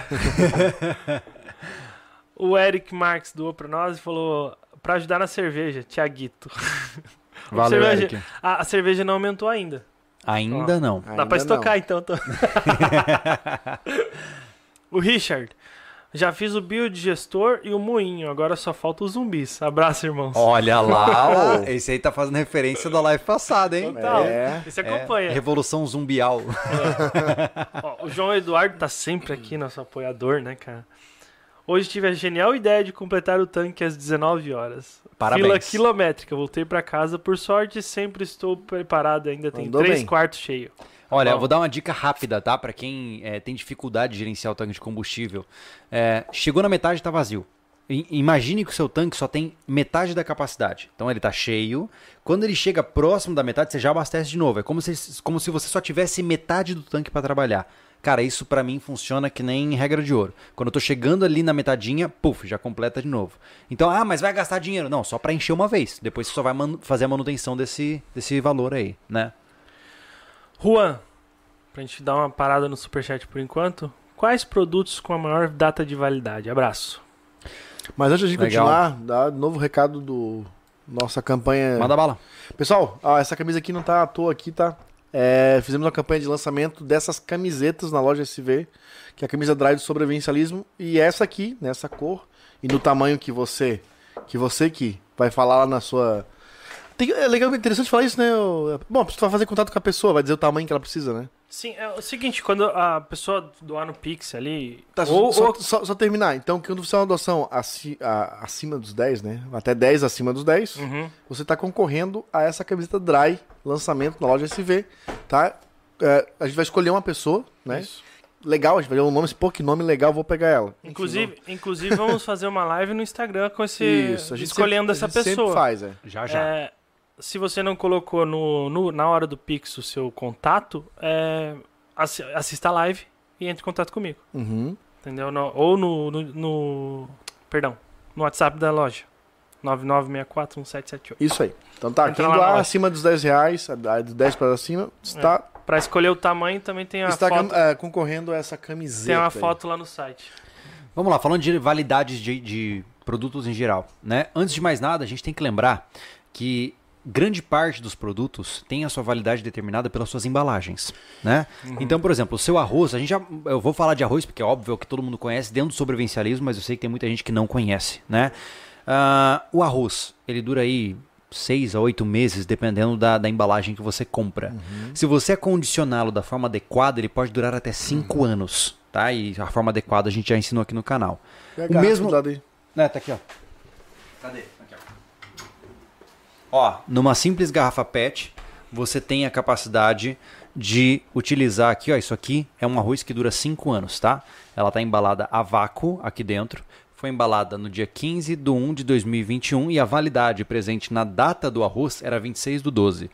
Então, esse arroz aqui vai ser aberto só no nosso terreno. Quem sabe daqui um ou dois anos a gente É. vai poder testar se ele vai estar gostoso ainda. Tenho certeza que vai, né? Então esse é o primeiro passo que a gente tem que entender. A validade dos produtos eles são majoritariamente definidos pela embalagem que, os, que eles possuem. Uma vez que você aprimora essa embalagem, você ganha mais validade. O mesmo se aplica ao açúcar, ao sal, à farinha de trigo, à farinha de milho, É, à entenda que as polenta. embalagens ela vem, elas vêm muito perfuradas. Esse arroz ó, tá cheio de beliscada aqui, ó. Isso aqui entra ar pra dentro e vai, é, é, vai comprometer o tempo é, útil do produto, né? De estocagem. Exatamente. Então você tem que, é, é, como eu te falei, ou você faz uma embalagem individual para cada um, no caso do arroz, como foi feito na garrafa PET, né? Ou você tem um, um lugar onde você arma- armazena, como eu falei, eu coloco em, em galões de cloro, Sim. devidamente limpos, obviamente, higienizados, Uhum. que eles são, essa palavra é muito difícil, herméticos, Herméticos. Herméticos. herméticos, que tem uma, uma, uma tampa que tá sob pressão e uma outra de rosca, cara, ali não entra nada. É. Entendeu? Então eu pego uma- um conjunto de, de comida e coloco lá dentro e, tá resolvido o problema. Não precisa embalagem por embalagem por embalagem. Né? E as minhas estocagens já percebi, como eu falei, os bichinhos do- que tem na comida, cara, vão tudo morrer. É. Eles É não se importante você tomar muito cuidado. Geralmente, quando você vai nesses atacados, é muito comum você comprar produtos que já estão com carunchos, né? A gente já passou por isso, de pegar aqui em casa, pegar o arroz e de repente ver e ter um monte de bicho, cara. Então, assim, por que, que é interessante você fazer uma armazenagem a vácuo, como por exemplo da garrafa PET ou de tambores maiores? É, a ideia é simples: você acende um fogo dentro desse tambor e fecha a tampa. Aquele fogo vai queimar até o oxigênio parar de existir e ela estará então é, em um ambiente estéreo, né? E aí você vai matar todos esses bichos e aí você vai poder continuar comendo esses produtos, né? Então, cara, pensa no básico: ó, arroz, farinha de trigo, farinha de é, Mandioca. de mandioca Feijão. Feijão. Exato, feijão, coisas básicas, tá? Entenda que se a gente tá falando de preparação, não acha que você vai comer frango a passarinha com salsinha, não. Você vai comer o básico, né? Então foca naquilo, olha o que tem na cesta básica hoje e aprenda a condicionar os elementos da cesta básica de uma forma adequada. Isso já vai dar conta de grande parte do problema, tá? Conta aí, Thiago, temos alguma coisa ali? Pedro Inácio, como passar pacificamente por possíveis bloqueios em rodovias, pessoal? Algum vídeo mostra o manifestante linchando quem quer passar. Não passe, passe É. por outro caminho, cara. Não, Verdade. como é que você vai passar no meio da manifestação, manifestação, pô? Tá errado. O negócio é assim, ó, cara. É não passar ou tiver um caminho alternativo, passar por fora. Mantenha-se informado, não quer dizer que tu tem que olhar a televisão. Mantenha-se informado, saiba todos os locais que tu pode andar e tu pode contornar isso. E se tu não só tem um caminho pra Isso é sair, não básico saia. Isso já até cansar, cara. Entendeu? Não tem como. Por que você, me diz agora, por que você quer passar pelo meio da manifestação, me diz? É sério? Você é curioso? Você quer ver a, a, a loucura? A vontade que eu tenho é... Eu vou me abster de comentários. Não, Próxima é- pergunta. Há casos de emergência. Há casos de emergência. Isso aí dá pra ser conversado. Beleza. É isso. Cara, Converse. Mas é eu muito tenho, específico, eu Thiago. tenho É? uma conduta específica. Ninguém tolhe o meu direito de ir e vir. Custe o que custar. Ponto final. Próxima pergunta. Um pa- Paul Júnior. Olá, amigos. Tenho meu fogão e forno a lenha. Tenho alimentos para um mês e meio. E não tenho carro. Cidade pequena. Esta live vai ficar, vai ficar no canal? Vai ficar Vai, no canal, vai. meu amigo. Ficar no Obrigado canal e pela vai doação. pro SoundCloud depois. né? Isso. É isso aí. Obrigado pela força. Obrigado por estar presente aqui. Parabéns por estar preparado. Muito Muito, bom. bom. É isso aí. O Jefferson. Pessoal consegue, o pessoal consegue acertar diversos gêneros sexuais, mas não consegue aceitar uma opinião contrária e nem enxergar algo que seja de esquerda ou direita. É porque assim, eu entendo o seguinte. Eu, eu entendo o ímpeto da gente discutir política. Isso é, é- é viciante, né? Ah, só que assim, vamos, faz- vamos, vamos fazer uma analogia diferente aqui. Vamos discutir a dinâmica de fluidos em ambiente de microgravidade. Uau! A gente pode falar um monte de baboseira aqui, É. mas nenhum dos dois tem competência técnica para isso. A mesma coisa se aplica à política. Se você não tem uma base teórica e literária grande para poder se posicionar com assertividade, você vai falar baboseira, cara. Eu entenda que eu não quero que você se cale. Você pode falar o que você quiser, pode me xingar. Eu, eu sou a favor da liberdade de expressão, ofenda quem ofender. Mas é, não é frutífero. Pra que, que você vai ficar brigando com uma pessoa se você não, não lê um cinco livros nesse ano, se você não tem base nenhuma teórica, se a pessoa também não tem nenhuma, você não vai mudar o país dessa forma. Aí você vai estar esmurrando um cara por nada, É. né? Então, o problema é ficar discutindo política e não fazer política. O cara tá lá querendo lutar por um país melhor, mas quando ele pode, ele fura a fila quando ninguém tá olhando, né? É. Não, e, e o interessante, Júlio, é que assim, com o YouTube cresci, o crescimento do YouTube que foi os últimos anos, o pessoal acha que o que ele ouviu num vídeo ele ele domina. Dunning-Kruger. É. Dunning-Kruger, isso. E outra coisa, nem nós, nem o que você assiste aqui no canal te torna especialista. Nem de perto. Nem de Tá? perto. Nem tá de perto. A gente não é, não é hipócrita nessa parte. Não.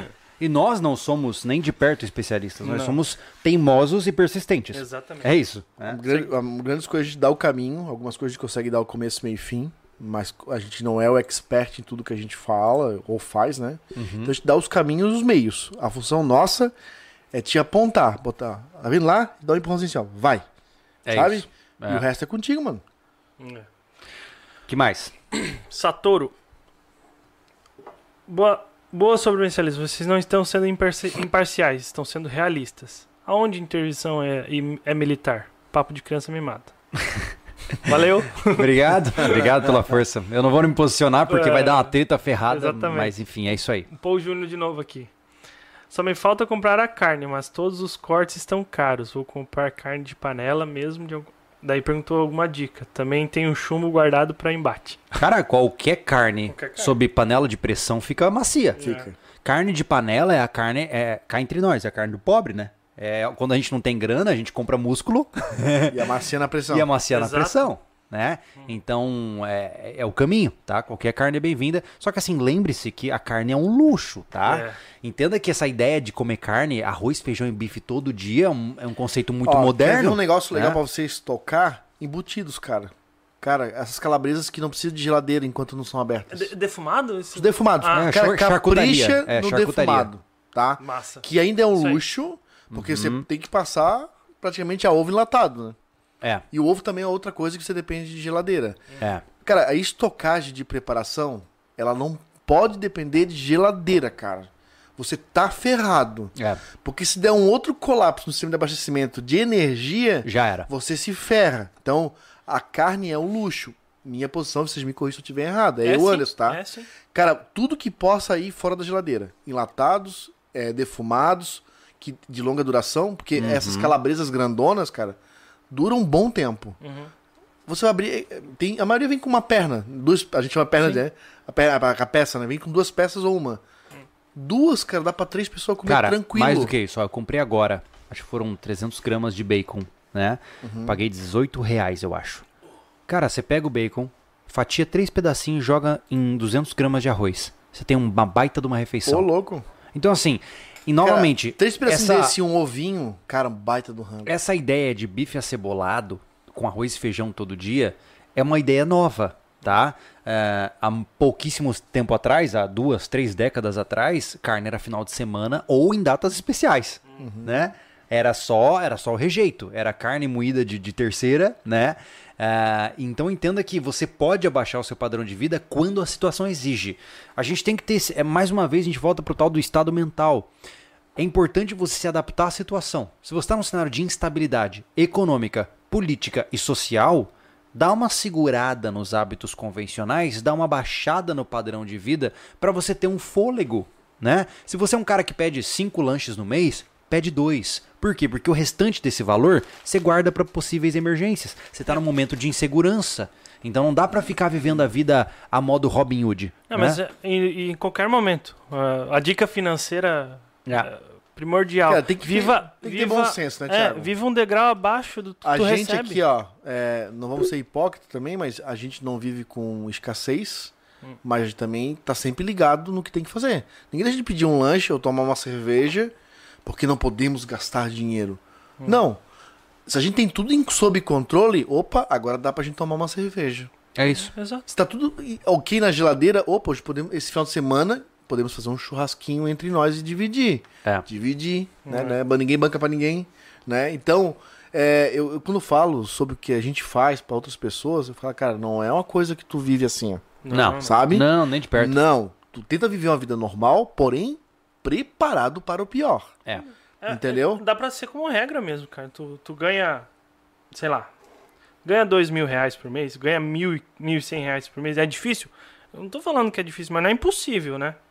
É, gasta 800, cara. Se vira nos 30, entendeu? Tu tem que, tu tem que gastar menos do que tu ganha. É básico isso. Então você reclamar que tem pouco dinheiro e ficar pagando Netflix, um baita de um plano de celular 4G.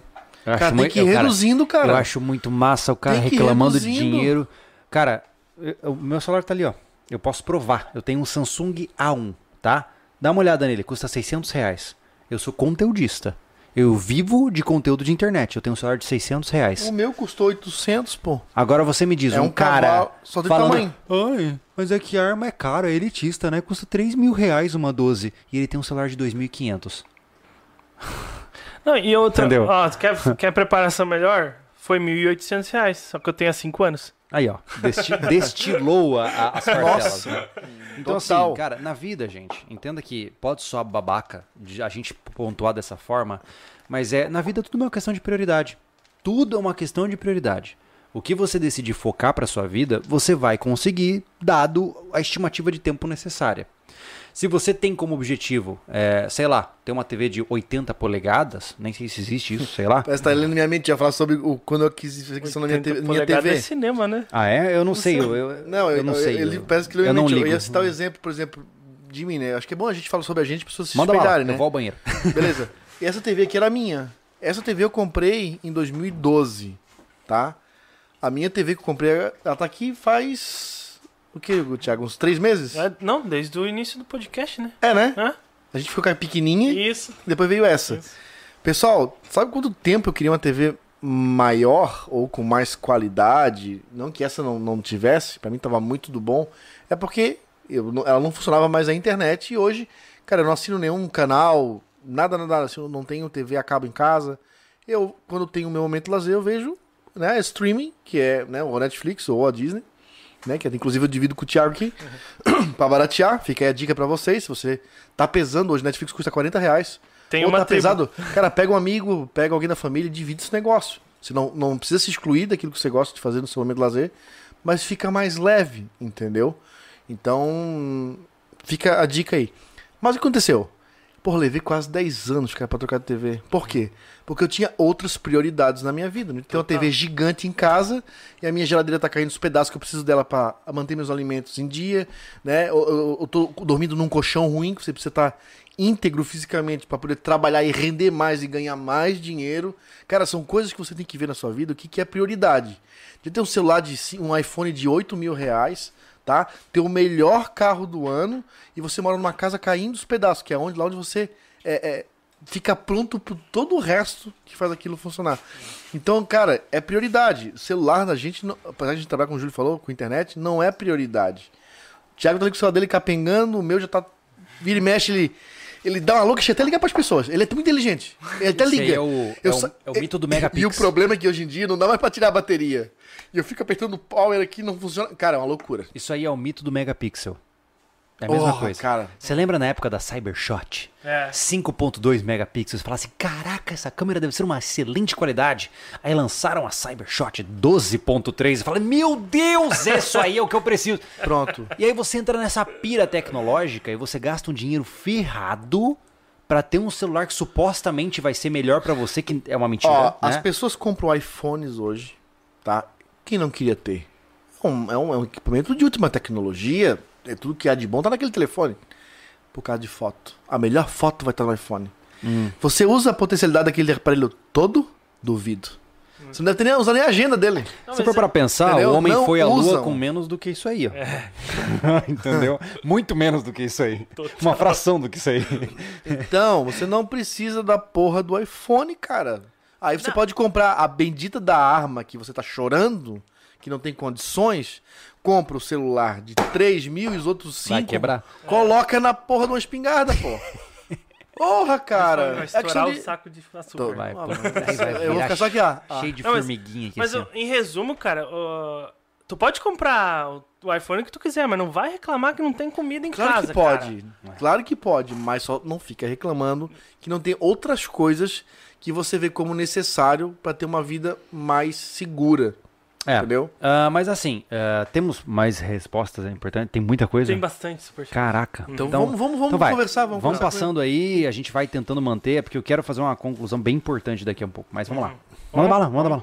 Opa. O Avelino Morgante. Grande, sempre Grande, presente. Evelino. Estoque de comida, gás, água, insumos, remédios, diesel, painel solar, ferramentas, hortas, sistema de captação de água, chumbo e ouro. Tranquilidade. Obrigado, SV. Pô, que legal. Avelino já esteve aqui no podcast, quem conhece, Eu conhece. quero te conhecer, cara. Poxa, eu tô, fico triste Ele que não você tava, né? teve duas vezes Ficou aqui. trancado no, no avião, pô. É Fiquei trancado. verdade. Eu ia chegar pro podcast com ele, não consegui. No- Mas, Avelino, No aeroporto. você foi muito bem recomendado pelos guri aqui, ó. A gente vai se conhecer. É brother, é brother. Rogério, é, falem mais um pouco sobre enlatados. Estou com um estoque bom de enlatados e não sabia que com o tempo eles estouram. É, é a experiência com- que eu tive, né? Eu gosto, eu gosto muito de almôndega enlatada, cara. E aquela feijoada. É muito bom, cara. Não consigo. É bom demais. A feijoada eu gostei. A A fe- almôndega. a feijoada é eu mais ou como menos. porque a gente fez uma almôndega no refúgio. Eu queria um molho melhorzinho, tá? A Uhum. gente fez uma brincadeira que a gente. Né, Júlio? Hum, Posso falar? Fala. É, A gente comprou uma. Foi uma, uma- Cara, foi uma brincadeira. A internet perigosa, né? foi. Eu Foi almo- eu inocência fiz- nossa, vai. Total, a gente É. fez a almôndega, umas duas, três latas. Eu fiz um molho mais rebuscado pra dar, tirar aquele gosto do enlatado. Que tem, não dá pra dizer que não tem. Aham. Sim, enlatado Né? é enlatado. Sim. É. E a gente, o Júlio assim, será que isso tá bom? E eu falei, deve tá.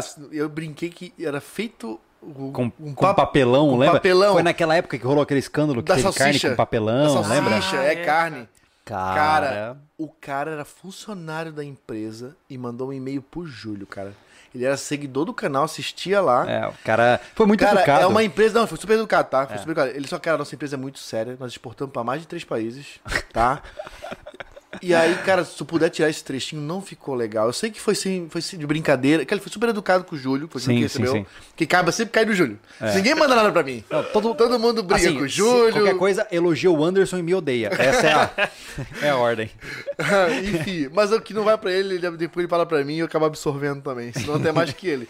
Mas assim, ó, é. é- Até perdi o, o fio da meada do. Enfim, é, a gente Até, até pensei assim. Poxa, pra reclamar tá ali, mas pra ajudar um patrocínio de comida, não, né, cara? Hum. Não, voltando sobre. É, que estourou, estourou no, dentro do armário. Mas como é que é, Thiago? Ela estoura realmente a tampa assim? Ela... A parte de baixo, aí tu não vê. Hum, aí fica vazando no armário. É exato. Daí quando. tu- Tipo, é, como é estocado, eu não. Eu realmente não posso. Pode ser uma falha minha. Não vejo toda Mas hora. tu já experimentou trocar de marca? É, então, não sei. Só que aconteceu. Entendeu? Ah. Com mais de uma marca e com almôndegas. Vamos ver o Ah, seguinte, Você, a começa- sua, sua cozinha tem variação de temperatura grande? Pega sol no armário, alguma coisa assim? Não? Não? Hum. Como é que ela, ela tá sendo é, colocada? De lado? Pra... Em pé.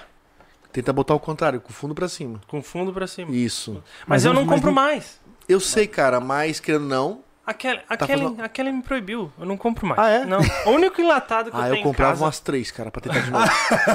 Só pra brigar. Só mas do é ela contra. que manda na preparação lá em casa. É verdade. Viu só? o. As, as nossas só. esposas mandam em tudo. É. É, é. Aí, Mas a- a- eu compro eu compro bastante é...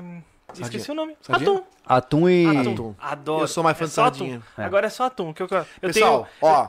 eu tenho umas, umas torres de atum e aí cada Eu vez também que tá, tenho. Que tá uma ou duas ali na compra eu já vou tocando. Pá. Ó, estoque de. É é fogo, fala esse nome. De pobre. Cara, farinha de mandioca e ou atum ou sardinha. É, Cara, é completo. Foi o nosso primeiro prato do refúgio.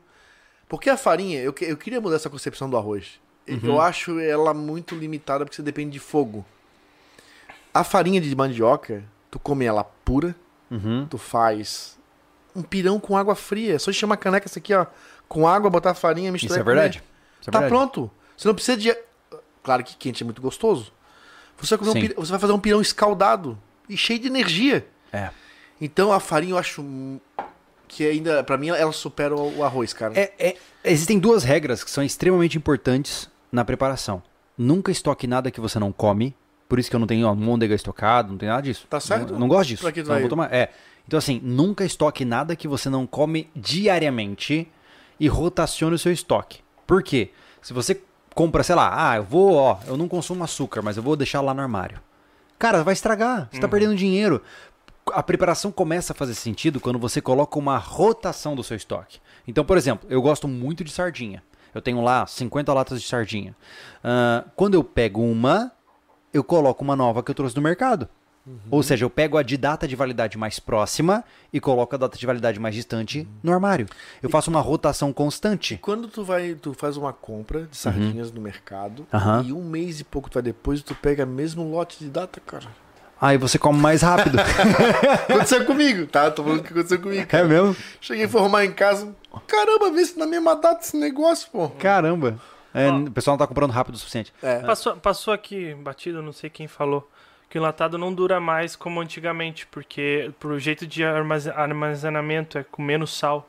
É, tem uma coisa importante. pode ser isso, né? Só que tem um detalhe, tá, gente? As validades que você recebe não são as validades. É. Eu não vou, eu vou dizer assim, ó, entenda de forma figurativa, tá? É, não são as validades reais, entre aspas. Porque quem define o quanto tempo uma- um, um medicamento, uma alimentação dura é a Anvisa, certo? Então, por exemplo, existem inúmeros relatos de que ah, enlatados podem durar até 15 anos se o esmalte interno está preservado, né? Só que, por seguranças de saúde pública, eles colocam uma, colocam uma validade muito menor. Eu não estou incentivando aqui que você consuma um enlatado de 10 anos atrás. Não. Mas entenda que existe esta possibilidade em casos de extrema necessidade. Né? Mas o principal é isso. Quer estocar, cara? Pensa assim, ó, vou comprar o que eu já como. Ah, não, vou comprar ração militar. Para, para com essa loucura. É. Ração militar é uma porcaria. é ruim, enjoa rápido. Os caras comem porque estão na guerra. Você não tá na guerra, tá? Então compra algo gostoso. Se você. Mas é verdade. né? O cara Seja- fica nessa pira, eu vou comprar alimentos liofilizados e rações. Cara, se você não come isso no seu dia a dia, você não vai, não vai consumir Cara, o aquilo. cara vai ter um treco de duas semanas, bicho. Na boa. Não, e não só isso, vai estragar e ele não vai comer, pô. Entendeu? Vai perder a validade. O cara come arroz todo dia, vai comer, comer um negócio que foi todo Não, dá, dá uma zoeira. ali, cheio de Eu posso dizer com autoridade. sódio, cheio- Posso dizer com autoridade plena. Dá uma diarreia. vai, vai dar o beriberi. Não, dá, dá uma saxofonada é, pelo traseiro. Continuando. Eu nunca me esqueço uma entrevista com o Jô Soares, ele tava falando, falava de, de, de saúde, acho que algum médico, dele assim, eu quero saber o seguinte, cara, que, que é esse tal do beriberi? Eu morro de medo desse negócio, esse tal de beriberi, que é dessa zica no estômago, né? Isso é uma gíria daqui, tá? Não, é de, não conheço de nenhum outro É. lugar. O piriri. Ou piriri é. É, é, piriri é mais comum. Canal, canal F2R. Aprendi muito com vocês. Inclusive, com as dicas de você, agora eu sou o CAC. E estou preparada em todos os sentidos para sobreviver. Muito obrigado. Que massa. Isso é muito legal, eu fico muito feliz. É, eu vejo que, inclusive, a gente já encontrou em clubes de tiro o pessoal que chegou, pô, cara, fiz o meu, meu CR por conta dos seus conteúdos e eu fico muito feliz por isso. Porque. Na- naquele meu bolo do aeroporto, falei pra vocês, né? Quando eu fiquei, Ah. que eu fiquei preso no aeroporto, aí eu cheguei em São Paulo, fiz o meu, meu check-in no, no Ibis, de, lá perto do aeroporto de Congonha, Aham. e o rapaz que me atendeu na recepção, ele já me chamou pelo nome direto. Eu, Como tu sabe? Entrega meu documento. E aí ele me chamou depois de canto pra conversar comigo e disse que se tornou CAC por causa da gente também, cara. Cara, o- Já tinha a arma dele, Eu comentei pra vocês. prestação, tudo A minha mais. esposa teve uma crise de apendicite recentemente. Eu postei no Instagram toda a história. Fui no SUS, foi uma horrível. Eu tive que dar alta por evasão, tive que fugir do hospital com a minha esposa com um monte de furo na mão. Foi uma coisa incrível. Ah, mas enfim, chegamos num hospital e o enfermeiro que cuidou dela em todo pré-internação era inscrito do canal. Ah, O cara super legal. Então, se você estiver vendo, obrigado pela força, obrigado pelo carinho. Muito atencioso, parabéns pelo seu serviço. Muito legal. E você vê que essas pessoas, elas, elas são muito engajadas no que a gente faz, né, cara? E eu fico muito feliz por isso, cara. O que eu mais curti aqui é que ela falou no feminino. Então, nosso público é 12% mulher. Feminino. aumentou, né? É. É. E, e ela. que- Mas é, que, difícil tu é ver que esse o Anderson relato, Antônio, né? ele é todo bonitão aí, entendeu? Ele é, ele é o coroa bonitão, sacou? Uhum. Quando era só eu, era tipo 2% mulher, então eu não tenho como Aumentou. contrariar os fatos, o né, Thiago, mano? eu tenho certeza que até o ano que vem nós vamos estar nos 16, Entendi. 17. É. Top. Porque não faz sentido, Porque né? é mais novo do que eu. Porque é mais novo do que eu. Ai, meu Deus do céu. A live começou a descambar, É, continuemos. vamos lá. Richard McCain. Briga por salvadores da pátria, mas são cap- incapazes de salvar a própria família. Essa é a realidade brasileira. É, isso aí. O cara ouve um barulho no portão de casa, a primeira coisa que ele faz é pegar o celular. Porque é tão ruim você parte no notebook. Assim, do fundo do coração, gente, é. É porque. pensa assim. Imaginamos que você vive uma vida focada em garantir segurança para as pessoas que estão ali, ó, onde eu tô olhando aqui, ó, através dessa janela, tá? E aí chega alguém, cara, e você vê que o cara é completamente distante desse ideal. Ele tem esposa e filha, ou tem marido e filho, filha, whatever. Só que é tudo jogado ao léu. É tudo assim, eu dependo do meu plano de saúde, eu dependo da polícia, eu dependo. Caraca, mano, é muita dependência para um sistema que já se provou completamente insuficiente, pô. Então, quando eu vejo as pessoas dizendo que questão de armas de fogo e tal, cara, eu, eu não quero uma arma de fogo para lutar pela liberdade. Eu quero uma arma de fogo para deixar na minha casa e proteger a vida das minhas, das minhas mulheres, né? É, eu acho que tem a palavra para o pessoal que tá falando em política, tá? começa a fazer política na sua própria casa com a sua família. Oh, com A família hoje certeza. tá muito. O nome família tá muito supérfluo. Ele tá muito vago. Começa É. a criar. As famílias antigamente eram clãs. Começa É. a criar clãs de novo entre os seus. Se E- você não se entende com a sua família, porque a gente. A família que a gente escolhe pra gente são os amigos. Eu, Sim. eu acho. Isso tem um texto.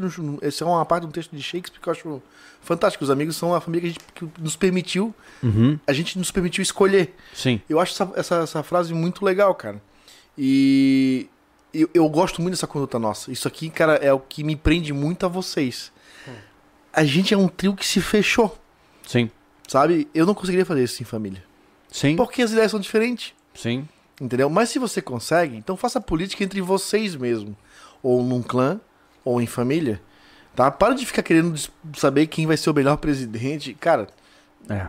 É difícil. a gente meio que já se abdicou um pouco disso, né? Porque já Cara, Tá difícil. Não tem. Tá, tá bagunçado demais. cara, eu já olhei nos olhos dessas pessoas. Entendeu? É. É. Entendeu? Eu já conversei com a, com a, a tola da Marina Silva. Eu já conversei com os delirantes dos Bolsonaro. Eu já estive no ninho de todos esses caras. A gente teve acessos privilegiados. Pô. Teve. Teve. Entendeu? A gente teve acessos de poder entrar nos, na, de fato no nicho de quem está no poder deste país. E o que eu vi eu não gostei. É tudo a mesma coisa. É tudo teatro. É só pra enganar você aí, trouxa, que acha que tá. É que nem time de futebol. O cara gasta 200 reais numa camisa oficial. Você acha que o time se importa com você, mano? Um Você acha que você brigando com torcida oposta, você acha que o time se importa pela sua existência? É a mesma coisa com política. A gente tá tão desesperado por pertencer a alguma coisa que o cara acha que ele é. Ah, não, eu, eu- eu pertenço a esse grupo. É uma mentira, pô. O, aonde você pertence é à sua família, ao seu grupo próximo de pessoas. Na hora que você tem uma família bem estruturada, com hábitos estruturados, pessoas saudáveis, você tem um grupo de amigos saudáveis. Daqui a pouco, olha que curioso, você tem uma vizinhança saudável. E em breve você tem um bairro saudável. E enfim, uma cidade saudável, um estado e uma nação saudável. Não é o inverso. Não é o, o- a nação cria o indivíduo bom. Não, o indivíduo bom cria uma nação bom. A gente está olhando pela perspectiva inversa. Então, para de levantar a como bandeirinha, é que- cara. é, é, falando assim, me lembra- o pessoal é, é, venera futebol, defende políticos e cultua uma cultura de outro país. Tá assim, nesse nível. Ah, cara, ai, tá, eu não vou nem. eu- se eu falar de novo, vou começar a me odiar de novo, saca? Vai fazer cosplay de espartano aí. Ó que saiu... Ai, meu Deus do céu. O Júlio tem um problema com Esparta, sério. O, o S. Lima. Viu? Odeio todos vocês! Acabou a live. Acabou a live. Sa Então- saiu um- mil pessoas. Bora pro superchat. É, meus suprimentos estão ok. Medicamento, munições, Eu alimentos, quero um golinho inclusive agora, cara. Eu tô só... leite em pó da minha filha. Obrigado por tudo. Conselhos, técnicas e alertas. É isso aí, meu amigo. Obrigado pela força, tá? O Juan, patrocínio, apoiadores e invictos. Vocês são férias. É isso aí, ó. E tá invictus aqui na Olha lá. frente, ó. Que legal. É isso aí, legal. Minha barba era muito menos branca, cara. Isso foi dezembro do ano passado. É porque você tá velho. Já Elvis. Olha, Demais. Eu, eu- já por outro lado, eu tava na pré-puberdade, eu nem tinha barba na lateral. Olha lá. lisinho, lisinho, cara. Fez um Photoshop ali. E olha que eu não faço a barba ainda, hein? Nalim. Boa noite, senhores. Concordo plenamente com a visão de vocês. Política serve, acima de tudo, para defender os nossos próprios interesses. Políticos geralmente só atrapalham tudo. Sou grato por todo o conteúdo que vocês postam. Na teoria é isso. Obrigado, mas meu amigo. é Eles que conduzem, né, cara? É que eu, eu vejo assim, ó. A gente tem que sempre entender. Eu acho que a, a percepção é assim. E eu sei que isso já tá meio que manjado, mas é verdade, pô. O político ele é um funcionário do povo. Ele é um representante do povo. Na hora que você o vê como um indivíduo de superioridade, em termos de autoridade, já se inverteu a balança de poder. Entende? Quando você vê alguém lá em cima, entre aspas, né? ah, comandando a nação, aquele cara tá te servindo. Ele é seu funcionário. Ele deve satisfações a você. E se você não gostar dele, você tem direito de tentar demovê-lo, de retirá-lo daquele local. O problema é que hoje, se o cara fala, é, liberdade, isso aqui", aí entra um político aqui, ele fica pianinho. Não, cara, eu vou tratar ele exatamente como ele merece ser tratado. Ele é o meu representante, do que eu defendo. E se ele vacilar, ele tá fora. Ou seja, enquanto a gente não entender que esses caras eles estão ali para servir a gente e não é, eles são indivíduos semideuses que definem o rumo da nação, não funciona, pô. Isso é- Não funciona. Preparação e sobrevivência. Não é em euro, porém é de coração. Hashtag tanque cheio. Obrigado, Boa, meu amigo. valeu. Obrigado. Paulo Roberto Dalmas. Meu sonho era viver de permacultura, mas com, com a dificuldade de conseguir terra e com o problema que os permacultores estão s- tendo com grileiros, Eita. Grileiros? Eu não sei o que é isso, me meu fizeram cara. desistir e colocar co- a segurança da minha família em primeiro lugar. É Eu isso aí. é. Obrigado pela força. é, sucesso nas suas jornadas. Eu ainda não conheço essa, essa É. ameaça que você descreveu, mas obrigado, tá? Se puder fazer um outro comentário explicando. O Matheus Henrique, comente a substituição do veículo automotor por bicicleta. Sou muito fã de vocês. Na verdade, o Júlio tem uma bicicleta aqui, eu vou, pra- vou levar ela e vou vir de, de bicicleta, porque Cara, eu vejo assim, ó. deixar gasolina pra emergência. Aham. né? Tá aqui Não, no vir canal. junto. Se você voltar anos atrás, você vai ver que eu trabalhava de bike. E eu, eu morava a 8 km do meu trabalho. Então eram 16 km ida e volta. Eu trazia, tinha uma, uma mochilinha de bike e tal. Chegava lá, tomava um banho de gato, botava roupa social e trabalhava, né? Ou seja, é super plausível. Eu diria que até 10 km de distância você trabalhar sem problema nenhum. Sem problema nenhum. É porque a gente se acostuma, né, cara? É. o carro é, fresquinho, Ah, sonzinho. É uma comodidade né? viciante, cara. Até no, É. até no início o cara falou, ó, só 100km tu vai de carro, Thiago. Poxa, mas cara, é que eu suo demais, eu nunca quero chegar suado no serviço Sabe quando qual é eu o tenho a do- possibilidade, Do né? carro, É. Thiago, é o, é, pra nós hoje, é o tempo. Porque a vinda de bike de lá pra cá leva Ah. quase meia hora, Isso. Uhum. tá? Imagina, a gente tem que vir preparado pro almoço ser aqui, porque É. tu vai poder almoçar lá. Tá? Isso vai servir, vai servir muito quando a gente tiver nossa cozinha pronta aqui, ó. Pra gente É. fazer nossos almoços aqui atrás. Ah, é o tempo, cara. Hum, É isso. É verdade. Ó, Né? só complementando, ó lá, ó, grileiros são uma forma de sem terras mais modernos. Chegam, tomam posse e depois vendem. Caramba. Cacete. É, se eles tentarem isso aqui, eles serão bem pouco sucedidos. Vão grilar no céu. Mas que pena, meu, aqui, meu amigo. Agora, respondendo ao comentário do Superchat, muito complicado. Eu sinto por você. Ah, infelizmente, a, a nossa lei não ampara a defesa, a, a- defesa da sua própria terra, né? Mas, Que erro isso, né, cara? Tá É. louco. na verdade, a terra não é nossa, né? Não. É tudo fiduciário, né? Não. É. Cara, você não pode matar quem tá pro- pronto pra te matar, pô. Não, Mas você vai se incomodar. Mas a sua vida não pertence nem sequer a você. Pois é. Anderson. É. é aí que é esse pensamento que as pessoas não têm, cara. É. Você não pode se defender de uma pessoa que tá pronta pra te matar. Não, não pode. Você vai se incomodar Isso. por anos, não o resto da tua vida, Isso, pagar a pensão pra família da pessoa, isso. e o cara tava com a arma na tua cabeça. É, assim mesmo. É. Bem-vindo. Bem-vindo à Matrix. Rafael Cardoso, nosso amigo aí. Pra arma- armazenar temperos, dá pra seguir o mesmo processo dos grãos? Eu acho que daí tem que desidratar, né, Aí Júlio? desidratar. É, esse é o primeiro passo. de temperos é desidratar mesmo. É. Rodrigo, manda um abraço pro Júlio e pro Rodrigo B de Floripa. Um abraço pro Júlio e pro Rodrigo B de Floripa. Isso. um abraço, meu amigo. Obrigado pela doação, tá? Mr. Roman, passei aqui pra prestigiar os amigos. Muito obrigado, meu muito Valeu. Obrigado. Agradecer o Luiz. Ah, Pedro Henrique, é piada quem acha que bloquear estradas é gerar e gerar desabastecimento é uma atitude conservadora. Não, não, não. Isso é uma Não. atitude coletivista totalitarista. Exato. É. João Eduardo, quem pede intervenção militar, nunca pediu um CR, um ACRAF ou um GT pro exército. Dia de trânsito, desculpa. Mano, se os caras demoram três meses pra imprimir um pedaço de papel pra mim, você acha que eles vão dar conta de interven- fazer uma intervenção militar? Não, eles- estão fechados com os outros, mas não Tá, é. esse assunto. Tá. É, eu não vou entrar nisso aí, senão vou ser preso. Júlio, Mr. Roma. Júlio, tem como diminuir o custo? É bastante. Não, pera aí. Como diminuir o custo é bastante se você, com mais quatro amigos, comprar um boi e dividir a carne. Eu faço isso a cada oito meses. É legal, mas é restrito ao ambiente onde você ah, mora, é sobre né? a carne de antes, né? É, se você comprar de fato um boi e dividir a carne, massa, mas é, você tem que ter os meios para isso. Quem mora, grande parte do nosso público, eu diria que mais de 90% mora em grandes cidades. Hum, é. E essas pessoas sequer sabem onde um boi vive. né? E não é dizendo de forma depreciativa, mas é que é distante da realidade das pessoas, né? É. Aqui a gente tá cercado de vaca. Se a gente for no vizinho ali, a gente consegue negociar uma vaca em Tô, dois palitos. facinho. É. Mas enfim. A gente é, compra ela limpa pra botar na geladeira. A ideia é muito boa, a gente tem essa ideia, né, Anderson? Uma das ideias que a gente discutiu várias vezes aqui é a gente criar alguns animais ah, e mandar pro bate. Pô, o cara limpa tudo, entrega pra Isso, gente é. Mas e já Na era. nossa chácara, no máximo, vai ter, é, é, vai ter peixes, aves e ou pequenos roedores, como um coelho, por exemplo. Eu, Dá go- pra ter. eu gostaria de ter ovelhas, cara, mais pela lã e eventualmente pro abate, quando for necessário. Isso, né? dá O pra interessante é dividir em dois amigos, que é duas bandas, né, cara? Ninguém Ah, perde sim. carne. É, faz sentido, faz sentido. O Thiago Alquini é, tem mais no Pix. Só passando pra dizer que é, o me- que é o melhor canal do YouTube. Muito conhecimento e bom senso. Obrigado, meu Valeu. amigo. Legal, cara. Obrigado. Inclusive, o, o- a doação do Magnus, que ele falou que tinha mais no Pix, Aham. ele mandou um forte abraço. Ele Ah, legal. mandou um Pix generoso. Obrigado, Obrigado, Magno. Obrigado, Massa, cara. Magno. É, a gente. Eu sinto que hoje a, a internet ela, ela anda bastante turbulenta, né? Existem muitos é, espirais perigosos que você pode entrar.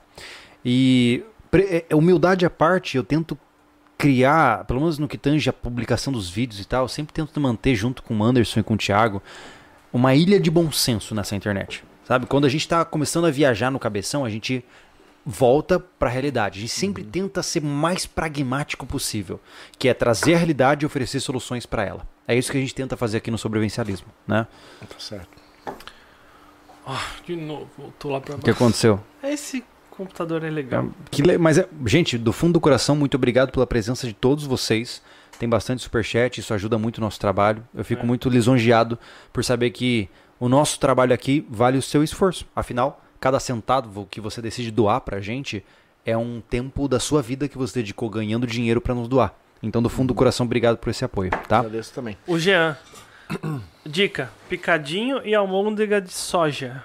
É mais barato que carne, temperado com caldo de carne, alho e cebola, fica excelente, dá pra estocar. estocar. Legal. Legal. É, eu, a minha esposa faz bastante aquele. Ai, caramba, como que é?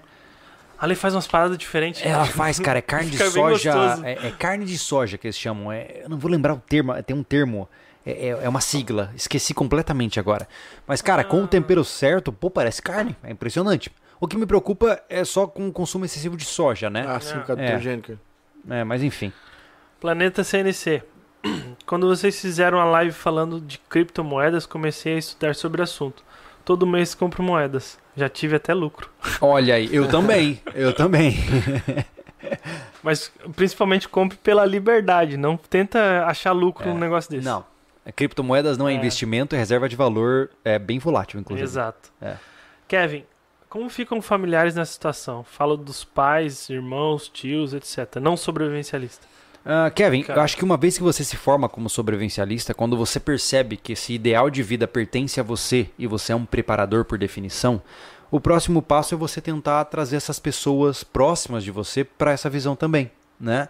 Então, ah, eu particularmente converso muito com os meus pais sobre isso. Minha mãe tem até um rocket stove em casa, né? Ou seja, é, a gente tenta propagar essa visão para as pessoas de uma maneira saudável. Por que, que aqui no sobrevivencialismo a gente não fala de fim de mundo, de catástrofe? Porque isso é muito queimado, cara. Se você chegar para, sei lá, pro seu irmão, pro teu pai, pro teu tio, falar assim, ô, você tem que se preparar porque o fim está próximo, o cara vai achar que você tem que ser internado, né? Então tem que ser muito suave, tem que ser um- uma semeadura bem longa, né? Então, É, a gente não faz as premonições do medo, né, cara? Isso Não, é muito não. perigoso. As pessoas estão bem sensíveis hoje em dia. Se, a gente, a gente se esse podcast fosse pra botar medo em você, sim, pra você sair que nem um louco aí atropelando tudo A e gente ia ganhar, ó, e... assim a gente ia ganhar mais dinheiro, a gente ia ter mais público, mas a gente ia estar matando Cara, pessoas. imagina o nosso canal, com com a quantidade de gente que a gente tem 2 milhões e pouco aí, quase encaminhando pra 2 milhões e meio aí, daqui a pouquinho. Ah, aqui, é, fazendo clickbait direto sobre é, a- a- os assuntos, as notícias, as fake news e... É, sabe o que é louco, Anderson? Cara, a gente estaria rico. eu penso no rico. seguinte, Ou preso, não, todo mundo preso e morto também, né? eu não sou um cara religioso, eu não sei o que vem depois daqui.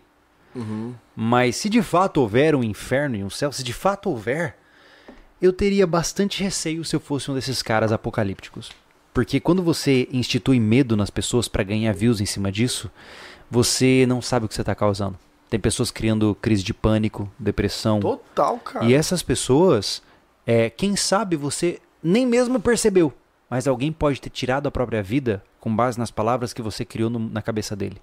E o sangue está nas suas mãos. E eu não posso carregar esse fardo. Então, por isso que aqui a gente não.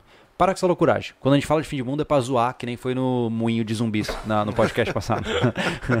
Ó, o Eduardo Lima. Anderson citando Shakespeare. Segura doisão.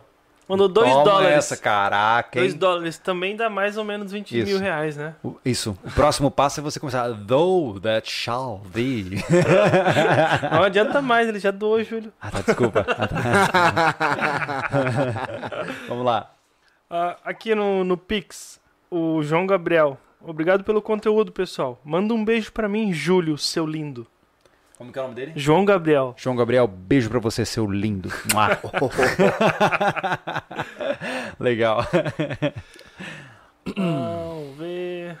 Nossa. É, tem bastante aqui. coisa aí, né? Não. Vamos lá. Ah, Money for Luna. Obrigado, Hand, sempre presente aí. Legal. É.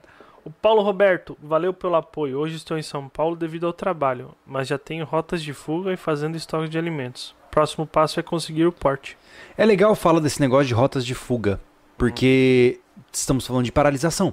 Talvez agora tenha gente na BR nos ouvindo. Uhum. Talvez travado no trânsito, né? Verdade. Então, por que, que é importante? Cara, chegou o final de semana, você tem uma graninha sobrando, você sair com a sua família, por que, que você não experimenta pegar uma rota não convencional, né? É, pegar uma estrada de terra para saber onde ela vai, fazer uma exploração, talvez pelo Google Maps, né? Porque, por exemplo, onde eu estou aqui, eu consigo praticamente chegar no sul do estado só por estradas Cara, a vicinais. cidade que a gente mora é, é ótima de rota alternativa. Ótima. Nossa. A gente sai para tudo quanto é lado. pra tudo quanto é lado. É, e tudo por estrada de terra, rural, sem nenhum tipo de monitoramento ou paralisação. É demais esse lugar aqui por conta de rota alternativa. É. Muito bom. então, conheça quais são as estradas não convencionais. Por exemplo, se você conhecer uma estrada que contorna, dá 20 km a mais, mas pô, você pode escapar de um congestionamento de duas horas, cara, ótimo, faça isso. Então, familiarize-se com o ambiente à sua volta para você não ser vítima desse tipo de situação. Verdade. né? Aline Ganancini. Valeu, gurizada. Beijo pro Valeu. Anderson. Oh, eita, pega. ai, ai, obrigado, Aline, valeu. Ah, o Paulo Roberto ele é um programador tentando ser sobrevivencialista. Boa. Muito bom. Legal. Bom Muito programador. Jorge Legal. Wolf. É, carne moída de segunda, além de mais barata, contém mais gordura, ou seja, mais calorias. Em crise não podemos focar em fitness e sim em caloria. É isso aí. Caloria falamos no começo Barra valor do né? podcast, é que é o meu caso hoje, hoje, né? Eu saí do arroz e feijão e carne todo dia, né? Porque hoje eu, eu tento controlar minha alimentação, porque senão o tio engorda rapidinho, né? Mas o Anderson é um efeito sanfona. É, você vai vendo nos vídeos, ele tá cada vez de um tamanho diferente. Assim. fogo, né, cara? Mas dessa vez eu vou me manter mais fininho. Não, tem horas que você tá super fit nos vídeos, mano. Tem hora que você tá com a barriguinha. Aí, de repente, no outro vídeo, o cara tá fit de novo. tô É inchado. Impressionante. Impressionante. Parabéns. Parabéns. Cara, mas hoje eu tô, tô eu bem. continuo eu tô, igual desde os 12. Eu tô me sentindo bem aqui. Tens um biotipo muito favorável, né? Dá, dá raiva de ti, dá, dá na cara. Ai, ai. O, Que Thiago, foi? o Thiago Alckmin falou que continuava no Pix, né? Aham. Ele, será que rola um grupo do Telegram? Com certeza. Entre em contato comigo no WhatsApp. No WhatsApp da loja, tá, Thiago? É, isso. E que eu vou te passar o link lá. Legal, Oh, maravilha. Legal. Vamos lá. Aqui. O Geraldo Almeida. Onde consegue ouro e prata pra comprar barato? Com o Ah, Avelino. O Avelino Morgante, que esteve aqui no podcast é recente, tá? Muito bom, falando especificamente sobre prata, cara. Fantástico como reserva de valor, tá? A AU Metal, né? É uma empresa dele. Ele tá, inclusive, recentemente, agora ele tá se estruturando para vender prata a 1 grama. Tem noção que. Re AU. Desculpa, isso, Real. Ou seja, Re de real, só que o real com U no final, né? Real, tá? Ahn, você vai encontrar a empresa dele, ele, ele vende porções cada vez menores. Eu não sei se ele já começou a vender as porções menores, mas a ideia do Avelino, que eu acho fantástica, é você poder comprar prata em pouquíssimas gramas para servir como moeda de troca. Porque um grama de prata, não sei quanto tá hoje, mas é coisa de tipo 11 Lembra que a reais. gente ganhou um né? pigentinho que valia 20 pila de prata? É isso aí. Então, assim, um pô. pigentinho assim, ó. Que você pode usar como moeda. Muito legal aquilo ali. É fantástico. E detalhe, tá? Prata é mercadoria, não é dinheiro. Então você não precisa declarar pro governo, tá? Só pra avisar. Ó, o Juan Cerqueira. Siqueira, me manda um beijo e me chama de Melissa, por favor. Santo Deus, Juan, o que que tá acontecendo? O que- Juan, que pira é essa, o Juan? Juan tá sempre presente é, nas lives, mas tá tudo certo, Melissa. Beijo. O Slow, Slow Juicer Brasil. Obrigado. mandou Dois aqui, não me deixe só. Não me deixe só. O Eduardo Lima, tô aqui desde o vídeo das 72 horas, só comendo da Trex. Meu santo Deus. É, cara, esse é um dos, acho que, sei lá, o terceiro ou quarto vídeo do canal que eu passei 72 horas comendo ração de emergência marítima. Nossa. Não foi muito legal. Não. Piriri nele. Não, você vê nos vídeos, eu já tomei vampírico, assim, meio amarelo, sabe? Coisa horrenda aquilo ali, cara. Santo Deus. Ó, o Ismael, apoiador do canal, mandou um pix. Devido ao canal, organiza- organizei minhas prestações, minha família está com a mentalidade e consigo ter mais tranquilidade. Beijos pros lindos. Beijo também. Beijo, tá tudo cara. certo. É. O- É legal, legal. Eu vou Elton. ouvir essas mensagens. Já passou, já passou da hora de ter incentivos fiscais para veículos elétricos e materiais para energia fotovoltaica. É, a gente tá com um problema sério com energia fotovoltaica ultimamente, tá? A gente tá fazendo cálculos para o nosso projeto container. Quer falar alguma coisa, Thiago? Não, não, a gente pode vamos- ser sincero? Pode ser sincero, quero eu, ser sincero. Eu sou hater de energia fotovoltaica. Virei hater de energia Total. fotovoltaica. Tá. Off-grid não funciona. Ok. Letra J, Pronto. tamo junto. Isso. É, é, quanto mais a gente calculou, mais a gente percebeu Cara, que é uma estupidez você querer total. sistemas solares off-grid. Sistema off-grid é estupidez. O negócio é suco de dinossauro. Funciona sempre e vai continuar Pronto. funcionando. Aham. É. O Bernardo. Olá, amigos do SV. Queria muito ouvir a opinião de vocês sobre veganismo dentro do sobrevivencialismo. Mas não tem opinião, cara. Cara, entenda o seguinte: independente de você ser vegano, crudívoro, ovo-lacto vegetariano, qualquer dieta, sempre que você impõe uma dieta que possui restrições, você tem que aprimorar suas estratégias, tá? E eu não tô aqui pra julgar o que é certo e o que é errado. Mas se você. Vamos extremizar. Se você falar assim, "Eu- ou a partir de hoje a minha dieta é só beterraba. Eu sou beterrabista. Isso significa que você tem uma, uma janela de risco muito maior. Porque se eu estiver passando fome, eu vou comer o que tiver pela minha frente. Eu vou comer gato, cachorro, qualquer coisa que aparecer na minha frente. Se eu estiver morrendo de fome, é isso. Eu não tenho restrições para me manter nutrido. Você tem. Isso não te faz menos de mim, mas te exige maior planejamento. Você vai precisar pensar com mais calma sobre esse assunto para você conseguir atender os mesmos patamares de nutrição. Então, é, eu, do ponto de vista pessoal, eu desaconselharia qualquer restrição, restrição dietária para quem quer ser preparador. É, se você. é, eu acho que só vai funcionar para um, um preparador vegetariano Uhum. se ele for um exímio. É, é, planta. Como é que chama? Um. um... Ô, me fugiu o nome agora. O quê? Que planta um. Um permacultor. Não. Cara, Um produtor. um produtor. Aham. Um exímio produtor. Sim. Porque o seu estoque tá na terra. Não tá dentro Sim. do armário. Então, se o caminho é esse, cara.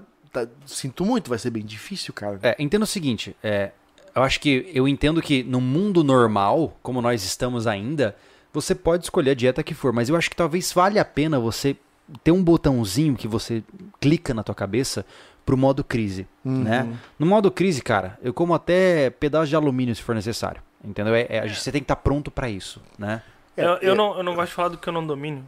A questão do vegan... Se o cara é vegano, né? No veganismo ele tá falando. É, se prepara pra isso, vê, se tu, vê o que tu consegue fazer na crise. Eu acho que não tem muita coisa disponível pra isso. Não, é, o problema principal tá no armazenamento. No armazenamento, né? cara. É, no armazenamento de, de- é, por exemplo, ele pode ter pílulas de, de suplementos vitamínicos B12 e tudo mais, Uhum. Mas ainda vai ser difícil, cara. É. Vai ser difícil. É porque você tá, de certa forma, indo contra a tendência de mercado, né? Então não tem muita coisa focada pra você no mundo da preparação, né? Uhum. E nem na história humana. né? Mas eu acho muito, isso muito legal, tu falou. Tem um, tem um gatilho onde o cara. O que tá- precisa estar preparado pra virar chave, bicho. É aquilo que você falou da, no começo do podcast aqui, a menina que É. não queria comer verme, Aham. entendeu? Não queria comer tenébrio. Cara, se você vai se submeter a um curso de sobrevivência, entender que em alguns momentos, no limite da tua fome, do seu sono, do seu cansaço, você tem que fazer coisas que para te manter melhor, faça, pô. Né? Cria essa, esse dispositivo mental de flexibilidade dietária. De sobrevivência, né? É isso, é isso. Não tem outra palavra. É. É, aqui o Ítalo mandou um, um pix. Ele falou: sobrevivi quatro meses só com estoque e duas filhas pequenas e minha esposa. Fiquei desempregado, mas hoje já estou repondo o estoque. Muito Que obrigado. legal. Que legal, Ítalo. Cara. Obrigado pela força. Bom saber que a gente pôde, de maneira indireta, ajudá-lo nessa jornada. E desejo sorte nas próximas, é, nos próximos capítulos da vida. O Leonardo, boa noite, Júlio. Como está a Lê? Ajudei com o que pude no curso do hospital. Espero que esteja tudo bem. Boa noite. Cara, do fundo do coração, obrigado a todos que nos ajudaram. Né? A gente. é, eu, eu não gosto muito de, de, de abrir para ajuda, porque é uma coisa meio estranha, né? Mas para quem sabe, minha esposa teve uma crise de apendicite, a gente não tinha formas de tratá-la. Ah, uma consulta particular é muito cara, né? Eu já eu abro, eu abro constantemente a minha vida pessoal no meu outro canal, que é o Família Lobo e no Júlio Lobo. É, e eu deixei claro para vocês que eu não tinha grana, né? E muita gente ajudou nesse processo, então do fundo do coração, obrigado. Minha esposa está em recuperação, está bem, graças à ajuda de todos vocês. Então, sou imensamente, imensamente grato a todos aqueles que me ajudaram nesse processo. Obrigado. Will Gabriel. Júlio, por lei, CAC não pode usar suas armas para defesa pessoal. E se ele usar? O que, eu- o que recomenda então? Tirar o CR mais posse para defesa? Eu, eu já ouvi falar que você pode registrar uma arma em ambos lugares. Eu não sei se isso é verdade, tá? Eu É. não A sei. gente não tem competência para falar É, essa parte, né? É, Eu acho que talvez para esse tipo de papo vale a pena você é, conversar com pessoas da área, tá? É, um Porque se eu falar, é, cara, se eu falar aqui eu vou falar bobeira, entendeu? Então, ou posso falar certo, mas eu não sei, eu não, não domino desse assunto. Eu só sei que eu tenho um pau de fogo e vou usar para o que eu quiser, porque ele é meu, É. basicamente, né? Slow Juicer Brasil. Anderson, não me deixe só, vamos vender desidratador. Ah, esse é o cara, é o cara do, olha lá, é o cara do Casa dos Abafadores, Aqui, pô. Cara, tem que conversar com o Thiago. Vou passar, vou passar pra ti isso aí, cara. Tá bom, manda. Tá aí, ó. Ó, Fa- vou passar pro Thiago, o Thiago vai tomar a Isso. conversa contigo. Beleza. Ele mandou mensagem de hoje, eu vou passar pro Thiago, o Thiago negocia esse negócio aí. Essa Tá parceria aí. Massa, é isso aí. Jorge Wolf, piada. Sempre achei que eu e Júlio tínhamos medo, o mesmo sobrenome em línguas diferentes, mas não temos. Aliás, se fala Wolf. Zé. Ruta, Zé Ruta, Joe. Luiz Jorge. Ora pronobis chamado de carne de pobre, rica em proteínas e literalmente cresce em qualquer lugar. Anderson, faça receitas com isso. Ah, é bom? É, eu tentei plantar o Pronobis, mas as galinhas não deixam O crescer. meu, o, meu pé, o meu pé estagnou. Eu peguei, eu tirei todas as folhinhas dele, tá lá no meio do pátio agora, porque eu acho que tava faltando sol. É difícil achar um lugar que ele tá. Porque ele, ele prosperou muito uma época e Uhum. depois ele até muda. Não, a muda que vocês, vocês Foi eu deram, que dei, então. é, Eu dei muda tomou- pra um monte de Tomou gente. conta do canil por cima, assim, ó, de tão grande que ficou. Cara, Olha só, só, eu que não consigo Na- prosperar a com minha a estagnou. Tá lá ainda. Eu ainda comi as folhinhas no final de semana, por incrível que pareça. Porque eu tava mexendo no quintal, tava tirando matinho, tá? Uhum. Aí dei uma limpada nela, botei. Porque ela tá num vaso, eu acho que tem que trocar a terra ou botar num vaso maior. Provavelmente. É, ela estagnou. Pra quem não conhece, Ora Pronobis é uma planta, tá? Que ela cresce quase que como mato e ela tem, se eu não me engano, 27% de proteína na composição de suas Ela- folhas. Ela tem mais proteína que um bife de carne. Isso, se você pegar um, um punhado de Ora Pronobis, você tá comendo mais proteína do que numa carne de boi, tá? É uma coisa fantástica, cresce assim de uma maneira incrível, é, sau- é- é saudável, é É um gostosa. trocinho, você tá no meio da salada, você não tem gosto. Não. Você, não. come, você nem percebe que tá comendo aquilo. Aqui eu tentei plantar, as galinhas não deixam crescer e minha filha não deixa crescer. Ah, é, a Luna come direto. Cara, minha filha ela lá passa. em- e- lá em- ela ia lá em casa, ela pau, pau, pau, pau. É igual na, na horta aqui do lado. né? Não, a horta aqui do lado tá morrendo. Ela passa, arranca um pedaço e come o tempo todo. É Ela come, ela impressionante. come cebolinha, pô. É Sim. muito- ela, salsinha. Minha, co- minha filha come pimentão cru, cebola crua. Ela é hardcore, né, cara? Poxa. Vai dar 10 a 0 no pai. Já ensinou Ela é ela comer, comer ovo cru também? Ela come ovo cru, tá no, no vlog da família. Cara, ela eh, pegando o ovo e. Ela, ela quebra o ovo e ela lambe as mãos depois é, por causa do ovo ela cru. lambe as mãos, cara. A Luna é, é muito diferenciada. A Luna daqui dois anos ela tá, vai abrir um debate no Família Lobo com o Isso. Júlio e o Júlio vai perder Isso. Vai. Ela Miseravelmente. É, é meu projeto de Xena, a princesa guerreira. massa. Ela vai vir pra, pra educar os próximos. Vai, Vai dar vai. cada supapo, vai ser Vai. coisa mais linda. Ô, coisa Quero linda. só ver quem vai ser o pretendente dela, tá ferrado comigo. Renan Alves. Senhores, comente sobre segurança residencial além de armas. A gente falou so- sobre isso na parte de defesa, né? sobre a falamos, cash, né? falamos. É, tem bastante coisa. Monitoramento, né? Prevenção. É, monitoramento, fortificação, ah, mas no final é o argumento principal é que você precisa ter algum tipo de defesa ativa também, não só passiva, tá? Vamos lá. Psicólogo Cristiano Fuegos Sport BR. Tá sempre Anderson. presente aí. Minha prima pediu pra te não ignorar mais as chamadas dela. Hã? O que que tá Não rolando? entendi, cara. Eu de- devia ter lido antes, né? Não sei. A- As chamadas Aquele dela. dia... O que Aquele que... dia, aquele dia ela não pode, não pôde, mas na próxima ela vai. Hashtag paz. Eu não sei do que ele tá falando. Quem é esse aí? Você Não tá, sei. Você tá, você tá no crime, né, Quem é cara? esse aí? O que Eu tá não. rolando? Cristiano. Cristiano. Conheço É. ninguém. Ih, olha lá. Ó, só no submundo. Eu não conheço. Cara, desculpa, eu não consegui ler antes aqui. Tá aí, ó. saiu. Tá aí. Cristiano, prima, caraca, não Ah. compreendo de ninguém, cara. Eu não sei te dizer, mas... Eu vou fazer o quê, né, Anderson? Você anda, né? Ativo, né? Cara, preciso Seguindo. sobreviver? Seguindo! Geraldo Almeida, vocês usam ferramenta de controle de qualidade ou produção para suas preparações? Exemplo 5S, diagrama Ishikawa, 5W, 2W, etc. Ah, eu confesso que eu tenho um- uma certa repulsa ao, porco- ao corporativez. Confesso. É, eu aqui, a minha esposa vai na raça, ela faz o que tem que fazer, a gente não tem metodologia, a gente faz o que precisa fazer e ponto, né? Exato. É, a gente toma muito cuidado para não ficar criando esses procedimentos que são corporativistas dentro de uma perspectiva familiar. Podem ajudar, mas na prática não se sustentam numa dinâmica familiar informal, tá? Isso é uma, é uma visão minha, tá? Mas enfim. Ah, continuando. O Gabriel mandou Pix, falou sobre energia solar é possível fazer uma chave on-off-grid. Atualmente é ilegal, mas é possível. É possível, mas o off-grid não funciona. É Bom. isso aí. Na verdade, Não é sustentável. é, não é, É sustentável. sustentável, É, esse tá, é o gente? termo principal, É. né? Justin, é, boa noite. Considero um trabalho único que vocês fazem no Brasil. Ultimamente tenho pesquisado sobre maneiras de viver off-grid e me deparei com a comunidade de velejadores. Quais outras maneiras vocês poderiam recomendar? Ahn, cara, você falou isso aí, achei interessante. É, é totalmente off-topic, mas eu vi hoje um vídeo de um cara fazendo pastagem de guerrilha. Cara, o rei do off-topic no YouTube é o Júlio. Total, total. O cara, o cara ele mora num vagãozinho que é movido a bicicleta dele. É uma bicicleta É uma, vagão. uma carrocinha. É uma carrocinha com pedais que ele pode pedalar, tá? E ele tem três ovelhas. E onde ele vai ter um canteirinho de grama, ele solta as ovelhas, elas comem, ele tira o leite delas, faz queijo, faz manteiga. O cara vive no vagãozinho, mano. Tem noção disso, cara? É impressionante. Claro que a qualidade de vida, do ponto de vista de conforto, etc., é, é, é horrível, né? Mas ele vive. Oh, ele viu, ele tem uma motivação política pra isso, ideológica pra Claro. isso. Mas é. Inclusive, é uma grande pena, né, cara? Eu soube que o pessoal lá do Ipadive teve que vender o seu veleiro, né? Infelizmente, né? A gente fez um, um, um- episódio do Bota Suja, onde a gente foi no veleiro de um pessoal que vivia em um veleiro, É, eles, né? eles, eles programaram a vida deles, direcionaram tudo pra ter essa, essa- esse estilo de vida, viver num veleiro Sim. e viajando no mundo, né? Que era Sim.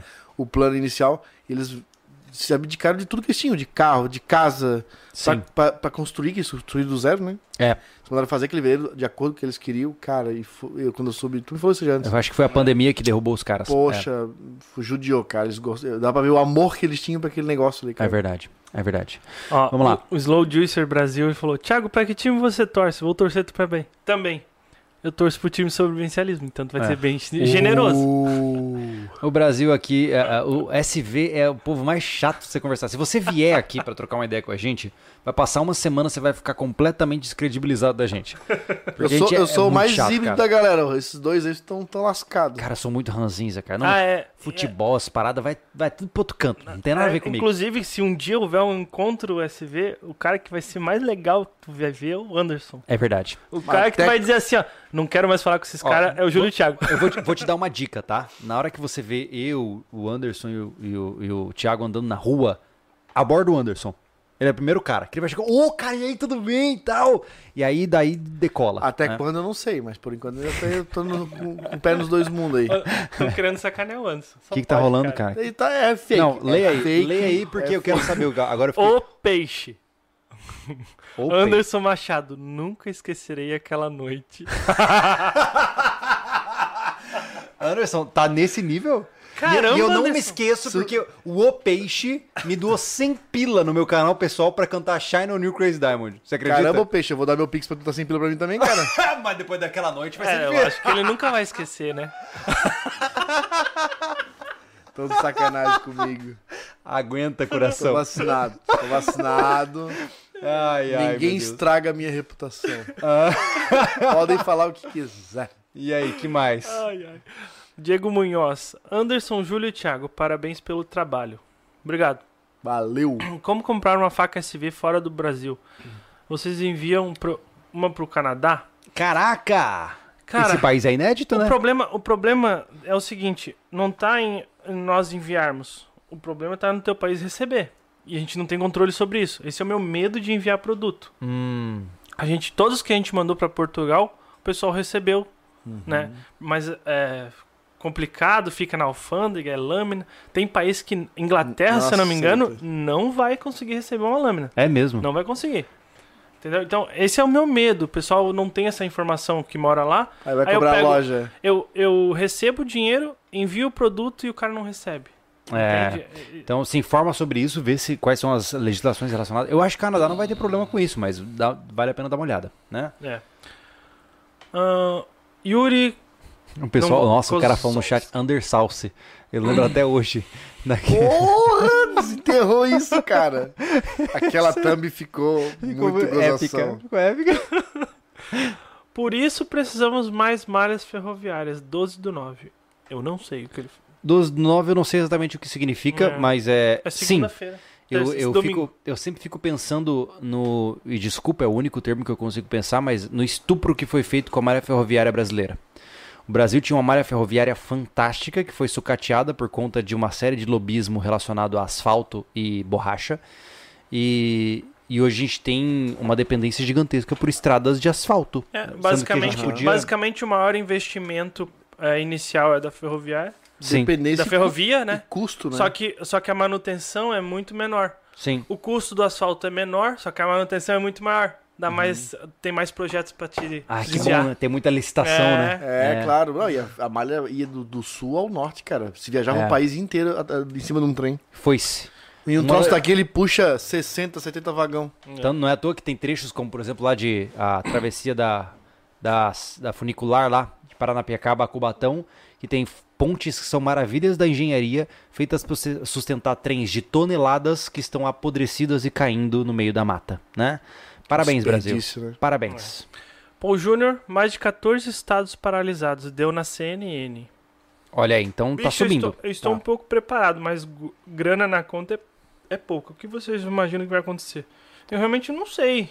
Olha, eu vejo assim, a gente tem um problema sério, que é o seguinte, nós temos do ponto de vista civil aí essas questões de abastecimento e tal, mas a minha maior preocupação não é com isso, porque a, a greve de caminhoneiros, etc, ela não vai se estender por mais do que 3 a 4 dias, na minha concepção, tá? Porque se ela durar duas semanas, o país entra em colapso, de verdade. Eu não acho que isso vai acontecer é, de forma realista. A minha preocupação é o escalonamento de brigas entre os poderes que nós temos hoje no Brasil. Nós temos uma briga absurda entre Supremo Tribunal Federal e a Presidência da República. Ou seja, esses poderes estão em guerra. E eles estão escalonando as suas iniciativas para um tentar boicotar o outro, um tentar derrubar o outro. Quem vai ganhar, eu não sei. Mas eu não acho que haverá um território de conciliação entre os dois. A tendência é cada vez escalonar mais. Eu não sei onde isso vai parar, eu não sei o que, que vai chover para cima da gente. Então a gente tem que ficar atento, né? Porque o panorama não é bom, basicamente, né? Slow Juicer de novo. Sou o CAC, minha conversa no tiro. Então manda em munição. Boa. Carlos Parrado. O canal não vai, não vai de encontro com SV? Muitos sabem e conhecem vocês. Numa crise serão alvos. Uma hora terão que encerrar o canal por ser de verdade. Não? A gente já conversa muito sobre isso aqui é, e a gente escolheu esse caminho, É. né? A gente, cara, é aquela história. Eu já falei isso no meu canal pessoal, né? Mas enfim, quer falar sobre é, o quão sobrevivencialista nós não conseguimos ser por conta do nosso canal? Bastante não consegue ser. Por quê? Porque somos públicos, cara.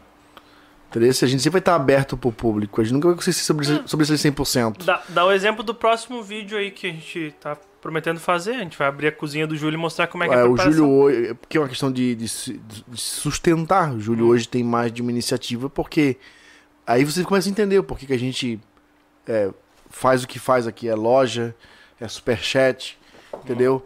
Porque a gente tem que se manter. Né? O Júlio hoje tem vários canais que é para tirar outros, outras rendas, cada vez mais exposto por essa necessidade.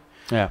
O Thiago entrou agora aí, começou a botar a cara a tapa também, que antes era, era, era, um, era um coadjuvante discreto e hoje tá na linha de frente com a gente. Né? Daqui a pouco vai estar sendo reconhecido em todo lugar e o risco é, é iminente, cara. Né? Muito mais o Júlio até do que eu e o Thiago, Cara, tá? Porque o Júlio é o, é o, é o proclamador do ideal sobrevivencialista. Ele é o porta-voz, ele assim, é ó. o persona. eu vou, eu vou resumir, tá? Se eu durmo com a minha pistola do meu lado, munição extra, placa balística, tudo do meu lado, com as câmeras de segurança sempre ligadas, é porque eu sei o custo disso. Eu entendo que alguém tem que dar a cara a tapa. Eu não sou o cara que vai aceitar que é o problema de outra pessoa. Alguém tem que fazer esse trabalho. E eu sei que os valores que eu pro- proclamo, né, eu tô dizendo como pessoa, né, ou seja, o Júlio aqui, eu não falo pelos guris. Eu sei que o valor que eu proclamo não é um valor bem visto pelos padrões de governança atual. Eu sei que o meu caminho não é saudável. Eu sei que eu sou um potencial empecilho para o mecanismo estatal. Mas é o que eu tenho que fazer, é o preço que eu tenho que pagar pelos meus ideais. E eu já falei em lives passadas, até, inclusive no meu canal pessoal, é, eu, eu, eu sei que se o rumo continuar como tem degringolado ultimamente, o meu, meu fim vai ser bem claro, né? Mas eu não vou, eu não, não me rendo. Alguém tem que fazer esse trabalho sujo, né?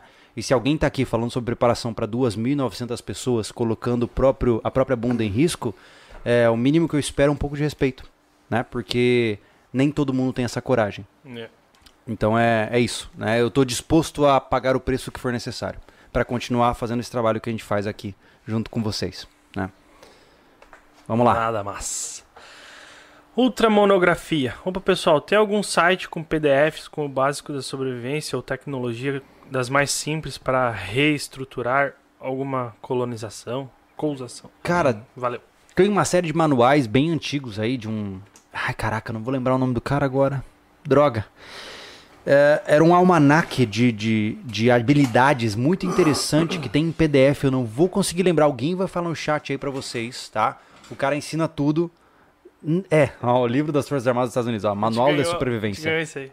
É, mas tem um livro, um PDF que é, é, é um scanner de um cara que fazia almanaques de sobrevivência. Ele ensina de tudo. Desde, cara, e assim, é de tudo mesmo, tá?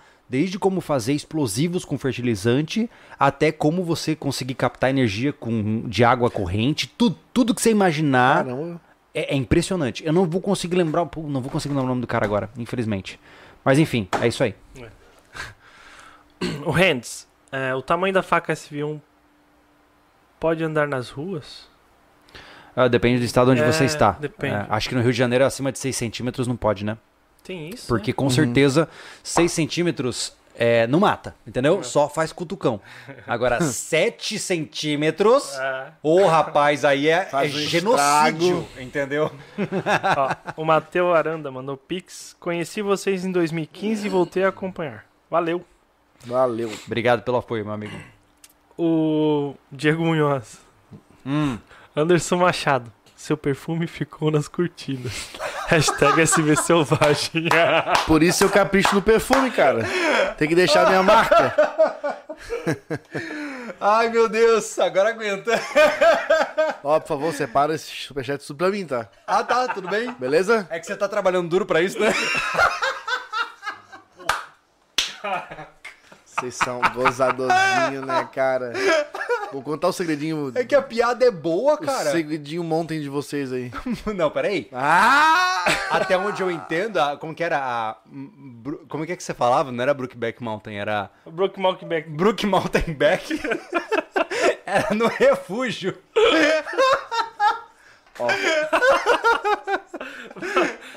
Diana, boa noite, guris. Por que vocês falam que a melhor forma de ter energia não é off-grid e quem não tem luz na Terra? Uh, Aham.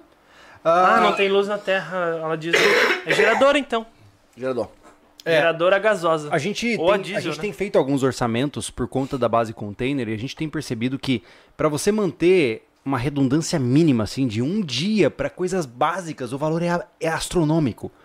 Porque o custo das baterias é muito alto e acaba não, não faz sentido financeiro.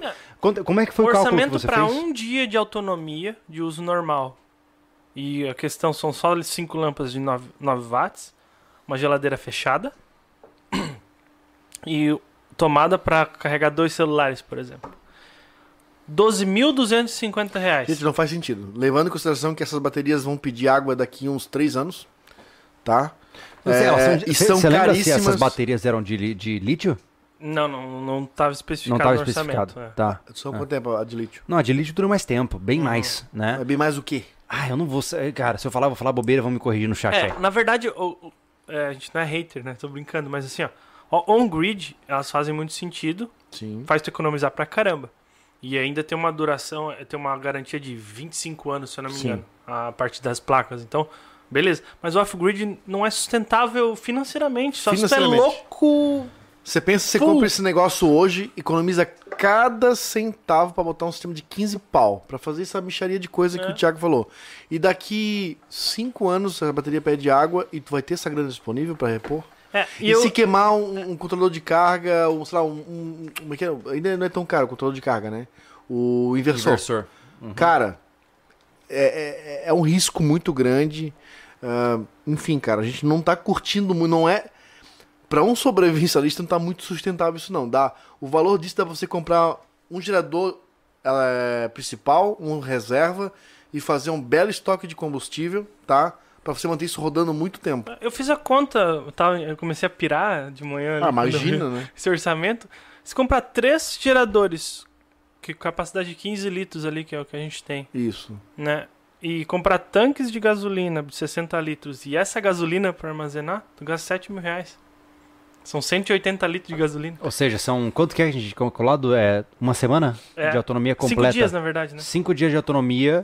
É, isso considerando o preço dos geradores mais gasolina, por sete dias, né? E armazenagem. É, então, eu entendo as diferentes visões das pessoas, mas para nossa realidade de preparação, Não, energia solar não faz sentido. não faz. É. A Gilmara, amamos a tábua e a faca SV. Ai, Massa. que legal, fico feliz, Massa. fico feliz. Legal. Christopher, três pratos de trigo para três tigres Gris. tristes. Três pratos. Vamos lá, peraí, deixa eu tentar. Três pratos de trigo para três tigres Opa, tristes. Obrigado pela doação. valeu. Toninho, grito extremo. Olá, meus amigos. Olá, meu amigo, tudo bem? Olá. Ah, Ian, no Canadá só é proibido importar folding knives. É, canivetes Facas com... que tem lâmina que, é, que se abre automaticamente por gravidade, força científica, força manual. Até porque isso faz completo sentido. Pra você ver que a burocracia estúpida abrange a nível global. Não, você pode importar um facão, mas essa aqui que faz assim, ó, não Não pode. pode. Essa é, perigosa. O Slow Juicer, Fucking bullshit. de novo. Júlio, seus valores estão de acordo com nossa empresa. Admiramos o trabalho há anos, você sabe. Obrigado, meu amigo. Fico Massa. feliz, cara. Legal. O Paul Júnior, sem entrar em defesa política de qualquer lado, os comentaristas estão falando que a greve vai causar caos até o Jair decretar estado de defesa, intervenção federal ou renúncia do. Ah, Menos drama, mais preparação. Exato. É isso. né? A propósito, eu fiquei sabendo recentemente que um dos manos lá, que eu não vou fa- falar o nome porque senão eu vou ser preso, é, tá querendo derrubar os decretos relacionados à facilitação da aquisição de armas. Então tua janela para se preparar com aspectos bélicos está fechando, tá? É. Então já que já fica ligado nisso. É, já- na verdade já fechou, possivelmente. Pelo né? tempo de espera já fechou. É. O Lucas, dinheiro pra Bud. Obrigado. A gente não consegue pagar Bud, a gente É. paga a Amistel aqui, Hum. mas tá tudo bem. Quem ouve. Ah, o Sebastião. Quem ouve, aprende e se prepara, agora está menos preocupado. Montei minha estratégia muito antes de ver esse cenário se formar. Muito obrigado. Valeu. Fico feliz, meu amigo. Massa. Obrigado pela força. É, esse é o nosso intuito, né? É isso aí. Planeta CNC. Júlio, meu gerador térmico é uma solução, pois ele é um verdadeiro flex. Pode usar energia solar, lenha, qualquer coisa que pega fogo e gera calor. Gerador térmico. É. É. motor Stirling, se eu não me engano, que ele usa. Por aí, né? É, o motor Stirling é um sistema que usa, na verdade, é, variação termodinâmica para poder girar um pistão. É bem interessante, cara. É bem- ele mandou pra gente, fez um protótipo, ele mandou no Telegram no grupo pra gente. Eu vi o vídeo. Um sistema muito legal, cara. Ele, ele não vai criar tantos watts e ele tem muitas peças móveis que provavelmente vão gerar desgaste altas rotações por minuto. Mas é muito interessante de ser considerado. Né? É. É, hoje o entregador aqui, o do nossas das ferragens, ele tava reclamando de tudo que depende de queima de lenha. Hum. É muito absurdo. Ele tá falando de um, um aquecedor de piscina. Uhum. Aquecedor piscina a lenha? Não, aquecedor de. Desculpa, um aquecedor de água que ia pra piscina. E Ah. ele era. Eu acho que foi feito. Ah. Dependia de queima de lenha. Esse cara não tem noção como aquilo sugava a lenha. Não, mas não faz sentido. Mas aí que tá, cara. É.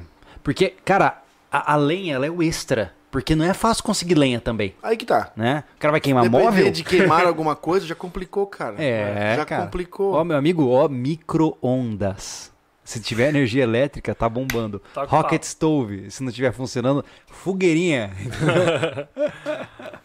Leandro, eu diria que o colapso do país está hoje mais perto do fim do que do, perto do início.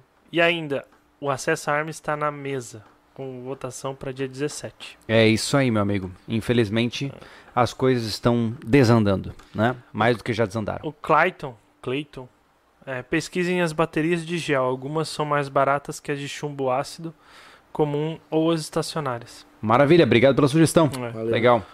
O Miguel.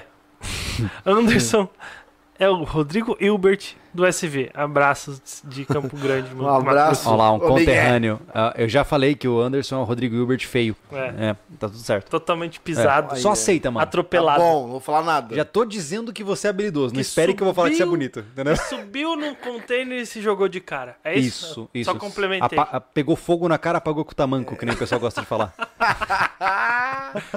Richard McKay. Quem é original nunca se desoriginaliza. Desoriginaliza. Fala rápido isso. Deros... Ah! Nunca serão. Nunca. Generaliza. Desoriginaliza. Nunca. Não. Ah, Jean, on-grid foi tarifada pela Câmara. Legal. É, pois é. Tolo É quem- só isso que eles querem fazer pra nós. Esse é o problema do on-grid. Você vai ter que falar que você tem essa parada. Isso é complicado. Diego Munhoz, burocracia? Haha. Handgun aqui, no Canadá. O magazine é pinado em 10 balas. Fuzil semi-alto, MAC pinado em 5. Eita, Porque porra. faz todo sentido. Concordo que sim. É, eu imagino que se você tem só cinco disparos e É. tem que trocar de cartucho muito, né? pra mais cinco, É. o seu poder é completamente defasado. É. É. É realmente. Justin, existe alguma E maneira... como a gente não tá na Canadá, a gente pode atacar pra caraca, entendeu? É. Porque se a gente atacar o Brasil, a gente vai preso. Aqui a gente pode, né? É verdade. Ah, o Canadá não presta! Ah, sabe? Fala assim, é. Existe alguma maneira ef- eh, realmente efetiva para se obter energia pelo, para pelo menos 30 anos? Poderia Sim. responder a minha pergunta anterior sobre meios de viver off-grid? Sim, a energia pra 30 anos é energia termonuclear. Mas infelizmente nós não temos, Não temos acesso. acesso. Cara, a, a questão da energia é um grande gargalo, tá? Entenda que hoje o consumo que a gente tem de energia, ele é absurdo. E ele só é mantido por uma infraestrutura absurda. Ah, para você se desconectar do sistema e virar off-grid, você vai ter que mudar todo o seu estilo de vida e todas as suas concepções de como usar a energia elétrica. Pode começar, entra no YouTube e começa a procurar pessoas que vivem no mundo off-grid. Cara, é uma restrição ferrada. Total. Porque a energia é um negócio complexo, cara. É muito difícil gerar energia. É, a gente hoje toma como garantido, ah, luz ligada, TV ligada, notebook, microfones, câmera. É, é, a gente dá como garantido. Mas para você gerar isso aqui por conta própria, é quase impossível. É impossível. É quase É impossível. impossível. É, é verdade, uma- é impossível. Uma, uma usina que vai cobrir uma colina inteira de placa. É verdade. Pra manter esse escritório aqui, ó. Sim. É bem isso. É. É bem isso. Slow Juicer, Thiago, aguarde seu contato amanhã. Vamos fechar parceria do desidratador de alimentos. Fechou, mano. Valeu. Fechou. Cara, dito, Venha isso, com muita dito isso munição. sobre energia elétrica, vou dizer, cara, você como preparador deve sim, ó, é, essas propostas de se meter a, a testes, cara. Saber cozinhar num fogão a lenha, preparar um fogo, saber trabalhar com ferramentas manuais, cara, porque vai que um dia deu uma zica e você precisa se virar. É. Vai cruzar o braço e chorar? Né? É, o problema é que o cara assume que ele sabe, né? Ah, não, eu já sei fazer isso. Isso aí é fácil. Ele nunca fez. É, Capeta, é aquela fazer o história. fogo, é tá que nem louco. a sobrevivência. Vai fazer fogo no meio de um acampamento. Tem gente que não consegue, cara. Cara, assim, ó, não acha porque a gente aqui. Tem cara que não consegue fazer fogo na churrasqueira, né, mano? Com certeza, eu conheço esse cara aí, mano. cara, eu sou do tipo. Cara, eu sou da geração gasolina e toco fósforo, cara. Oh, Tá, olha só, eu vou, Ó, vou- última- eu vou avisar sobre uma situação de abuso que tá rolando na equipe SV. Sempre que tem churrasco, eu Para, sou forçado a trabalhos ele, escravos. né, Só, cara, ai, o cara é da área tu que cria chegou- vaca. Vi- Virou live da bagunça Thiago, agora? ei, tu chegou do Mato Grosso do Sul cantando de galo, É, terra que- do gado, da carne, eu Exato. mando bem no churrasco. É isso. Te vira, Mas meio que já faz cinco anos isso. tá? A gente reconheceu. Agora eu não fico reclamando do fogo. Ó, o último vídeo que a gente fez lá, que eu tive que fazer uma churrasqueira, vocês não viram. É, pois Mas, é. mano, eu fiz uma bola de fogo que foi no teto, cara. Botei um copo de gasolina e, cara, foi sinistro. Eu achei que ia dar merda. Mas, não é pederneira que tu. Que É, pederneira! Boldril ali, ó. Eu botei, liguei o maçarico e fiquei meio assim. Bum! Ui! Caraca! Santo Deus. A gente começa a falar de greve e daqui a pouco fala de fogueira com gasolina. Sobrevivência. Ali não tô botando fogo na churrasqueira? né? É. Será que tem que cortar depois no áudio isso aí? Não, deixa rolar. A gente nunca teve dignidade. Não vai mudar agora. Ficar defendendo honra aqui, tá bobeira. Tá louco. Eu deixo até cheiro na cortina, O pô. Cleiton falou uma coisa que eu não entendi. É, uma opção também seria converter um gerador para usar gasogênio no container. Meu Deus. Nossa, é, gasogênio não é o, o gás proveniente da combustão de madeira não incendiada? Acho que é isso. Hum. É. Louco. É, é o wood fire que eles chamam. É quando você pega madeira, quando você pega madeira num recipiente fechado, onde ela não tem acesso ao oxigênio e você esquenta muito aquela madeira, ela libera um gás, que esse gás é inflamável. E esse é o é, pode ser uti- utilizado como entre aspas um gás natural, entendeu?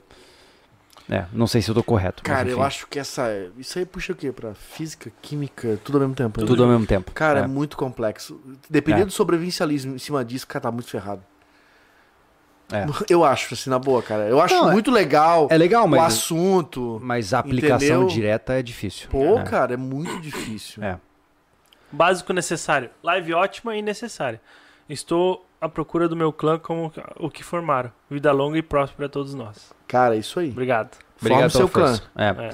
É. É, Quem não tem um clã formado fica se identificando em causas efêmeras e infrutíferas. É. Pessoal, os que não têm idade para comprar sua arma legalizada, como se defender? É, vira amigo de quem tem arma legalizada. Exato. Cara, assim, ó, brincadeiras à parte, é... eu sei que pode, pra quem não faz parte do mundo das armas de fogo, sou um pouco extremista demais essa ideia de que ah, você tem que ter arma pra se defender. Mas entenda que é, a lógica é a seguinte: a gente tem que assumir que os criminosos, em geral, eles possuem armas de fogo. E não dá pra reagir quando você tem uma disparidade tecnológica e bélica. Se você tem um canivete e o cara tem uma pistola, ele tem muito maiores chances de derrubar você. Então, é meio que infrutífero você falar de defesa residencial, defesa contra crime, é, sem ser com uma arma de fogo. Porque não do ponto de vista tático não faz sentido. Você está falando de uma disparidade de força, não há equilíbrio de força. Quando esse povo entra naquelas piras de carabina de chumbo, balestra, cara, tudo isso na, na teoria é lindo.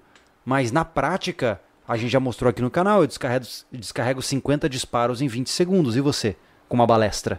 É, vai acontecer Entendeu? que ele vai empalar o cara e o cara vai matar ele mesmo assim, porque o cara não vai morrer, não vai, não vai neutralizar o cara com uma balestra. Não dá pra fazer isso no, no clube de tiro, levar minha balestra e a gente fazer um teste? Mas a gente já mostrou em vídeo, né? A gente fez um protesto, lembra aquela vez que ah, quando a posse de armas era só 50 Sim, munições sim, por sim. ano? Então, É, não, mas eu digo que- que ainda tem gente alucinando e tem muita gente nova.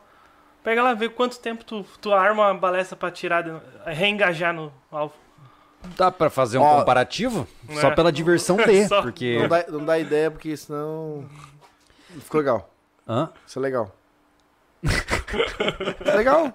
Não, é porque assim, eu, eu entenda, gente, que eu não tô querendo dificultar as coisas, não é isso. Mas os fatos são como são, né?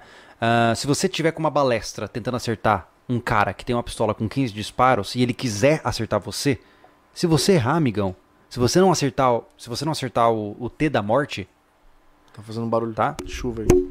Eita, desculpa. É isso mesmo, tá bom. É? Se você não acertar o T da morte ali, ó, testa e região de nariz até a boca, ele não vai cair imediatamente, ele vai te matar. Então, não tem muito o que falar sobre isso, pô. ou você dispara projéteis em altíssima velocidade numa rápida sucessão, entenda que quando se trata de combate urbano, o que manda não é precisão, é saturação. Não ache que você vai, só porque você é um bom atirador atirando um papel na toda tranquilidade do stand de tiro, você não vai acertar um cara bullseye, você não vai acertar no ponto certo. O que você vai ter que fazer é disparar 50 disparos o mais rápido possível para você conseguir sair vivo. Até porque vai estar em movimento e é totalmente aleatório. Exato.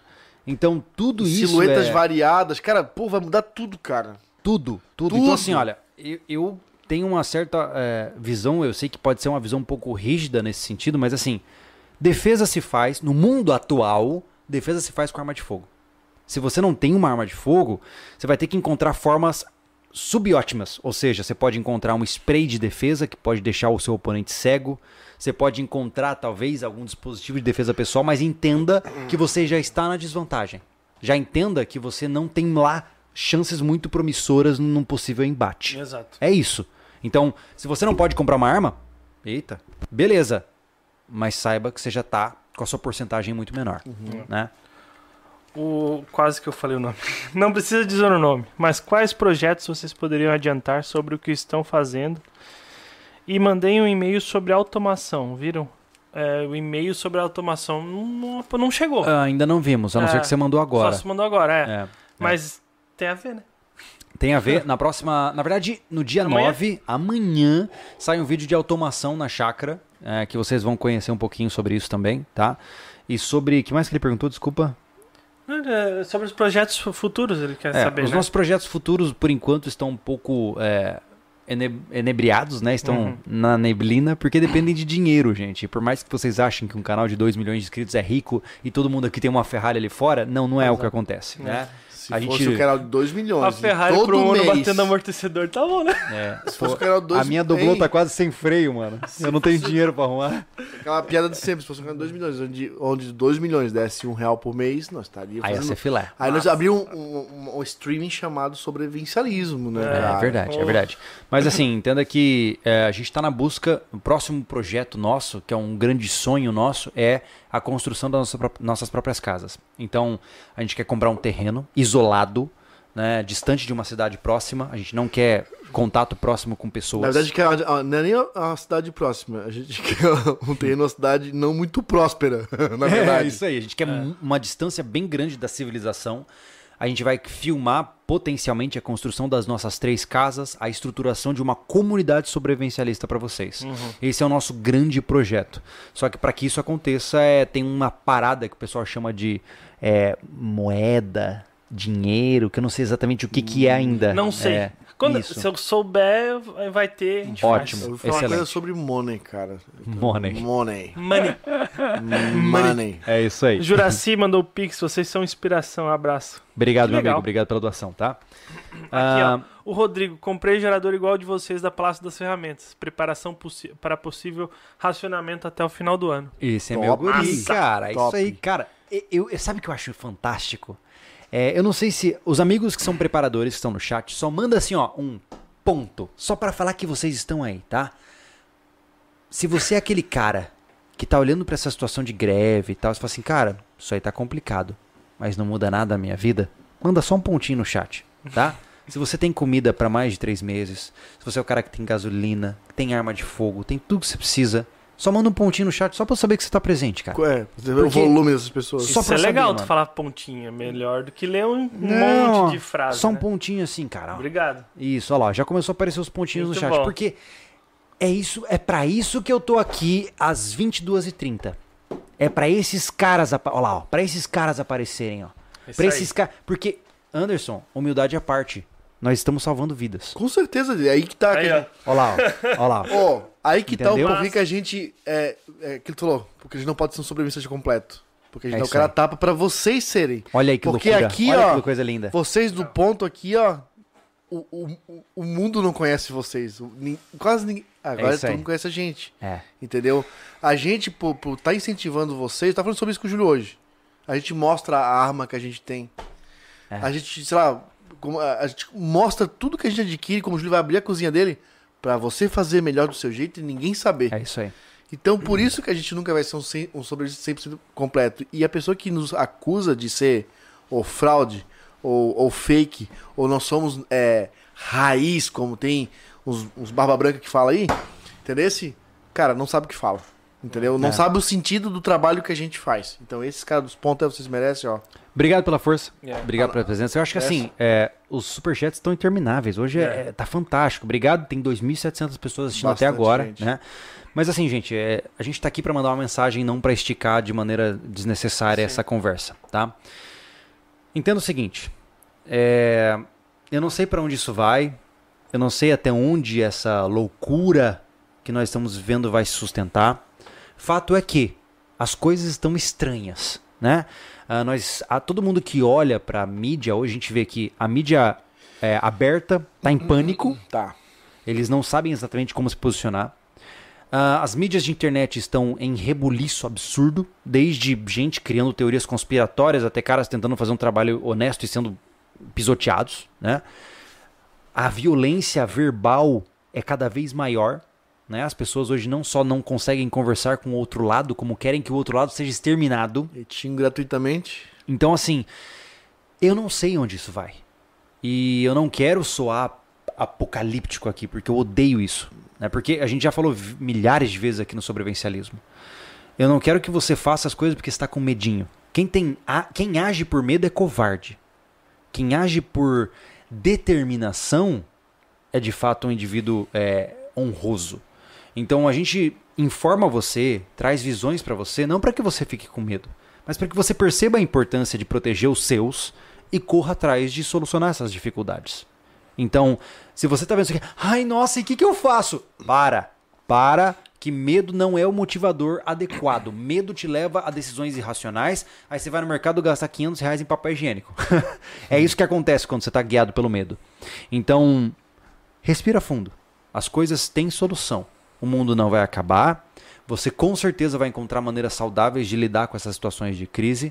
E você pode ainda neste momento, mesmo com toda essa instabilidade que nós estamos, criar algumas seguranças para você e para sua família. Você só precisa sentar e criar estratégias. Desliga a internet, para de ver notícia, para de ver tudo e olha o que, que eu tenho, o que, que eu posso fazer com o que eu tenho e para onde eu posso ir. É isso. Faça uma análise bem clara do que, que você quer fazer para sua vida e como você quer garantir a segurança dos seus. Se você não fizer isso, alguém vai fazer por você. Só que quem fizer por você vai tomar vantagem em cima. Então, enquanto você esperar político com um decreto, enquanto você esperar, esperar decisões judiciais, esperar a polícia, esperar os bombeiros, esperar não sei quem, meu irmão, daqui a pouco você tá quem lá no Canadá. Que você não pode usar uma faquinha que vira. Você não pode. Na Inglaterra você tem que comprar faca sob licença, porque supostamente é proibido. Então, se é isso que você quer, massa, mano. Mas não é isso que eu quero, né? E eu não vou obedecer esse tipo de condi- condição. Então, informe-se, eduque-se, consuma os conteúdos do nosso canal, veja o que é interessante para você, é, leia livros que são referências do ponto de vista de posicionamento político para você não ser só mais uma massa de manobra estúpida. Porque se você aí tá achando que não é massa de manobra e tá lutando por uma causa digna, é sinal de que você é massa de manobra. Tá? Esse é o primeiro passo para entender que você é massa de manobra. Então cuidado com isso, cara. Eu desejo o seu melhor. Eu não desejo. Aqui todo mundo já sabe, eu já falei várias vezes. Eu acho uma estupidez, eu acho uma depravação humana ficar chamando os outros de gado, de esquerdalha, de bolsominion. Na hora que você desumaniza uma pessoa, é mais fácil matá-la. E eu não quero fazer isso. Então, independente de você concordar comigo ou não, cara, você é um irmão meu. Você tem as mesmas ânsias, as mesmas angústias, você acredita em coisas diferentes que eu. Mas você é ser humano e é digno tanto quanto eu.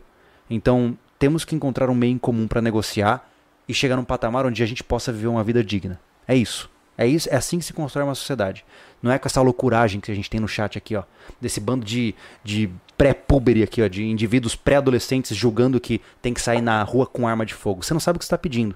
Está sendo irresponsável, inconsequente e está pagando de gurizão. Na vida, tudo tem um preço. Cuidado com o que você pede, tá? Eu acho que essa é a minha conclusão, não sei o que vocês pensam sobre isso. Eu, eu só concordei agora, não tenho. Não, eu só preciso ler aqui a. Leia. a- que eu sou fã dela, a Agnes mandou. Boa, É. Agnes. Agnes Brata. Esse Pix é pra vocês comprarem um café decente, vocês merecem. Exemplo, Melita e Três Corações, jamais esse. Caraca. Obrigado pelo alívio cômico aí. Valeu, Agnes. Legal pra caramba. Senhores, finalizem seus pensamentos. Vamos embora, vamos dormir. Já Vamos, tá bom, vamos. né? É, sobre preparação, cara, se você vai começar agora, começa subindo degraus. É isso. Você sobrou 10 reais, compre uma coisinha a mais. Compre o que nem o Júlio falou, compre o que você come. Não vai comprar coisa Uhum. que disseram no vídeo porque a outra pessoa come. Não. Compra coisa durável e vai acrescentando na compra. 10 reais, 10 reais tu vai pagar num salgadinho, cara. Claro. Entendeu? Então começa pequeno e uma hora tu tá grande. Cara, bom, tive notícia aí que já tá em 15 estados já. Cara, acabando essa live aqui, ó. Corre pro teu armário, abre, dá uma olhada que tem, levanta num caderninho. O que que tem dentro do que tu consome diariamente, o que que isso vai durar pra tu pegar aí uma reservinha de grana, né? Nós estamos aí início de mês, todo mundo recebeu. Vai no mercado, cara, tu compra mais um negocinho, entendeu? Se o botijão vê se tá leve, compra outro. Se não tem um, já compra outro botijão. Nem leva aquele compra um outro, que você precisa passar o resto do mês, né? Mas só dá uma recheadinha, faz isso agora, depois da live, cara, é pra tu dor- dormir um pouquinho mais tranquilo na próxima noite, se esse negócio entender, entendeu? É, um simples pensamento, é bem simples mesmo, é, muda bastante sua preparação. Pense em gerar mais receita, não pense em pagar contas. Só esse pensamento já dá uma baita de uma preparação financeira para Verdade, conseguir Thiago. comprar as coisas. É verdade. Gente, com todo o respeito e admiração do mundo, muito obrigado por vocês estarem aqui conosco há duas horas de transmissão. Na verdade, duas horas e meia, né? É. Aham. Ah, eu espero que a gente tenha tentado expor um pouco da nossa crença. Eu sei que algumas coisas que a gente diz podem ofender algumas pessoas, mas é a uma pena, é o que a gente pensa, né? E desde que ninguém bata na nossa porta para nos prender, nós continuaremos falando. Afinal, é, existem coisas que precisam ser faladas, independente do custo, né? Obrigado pela presença de todos vocês. Obrigado, pessoal. Uma boa noite. A Muito gente obrigado. se vê no próximo podcast. Até a próxima. Tchau, tchau. Valeu. Tchau.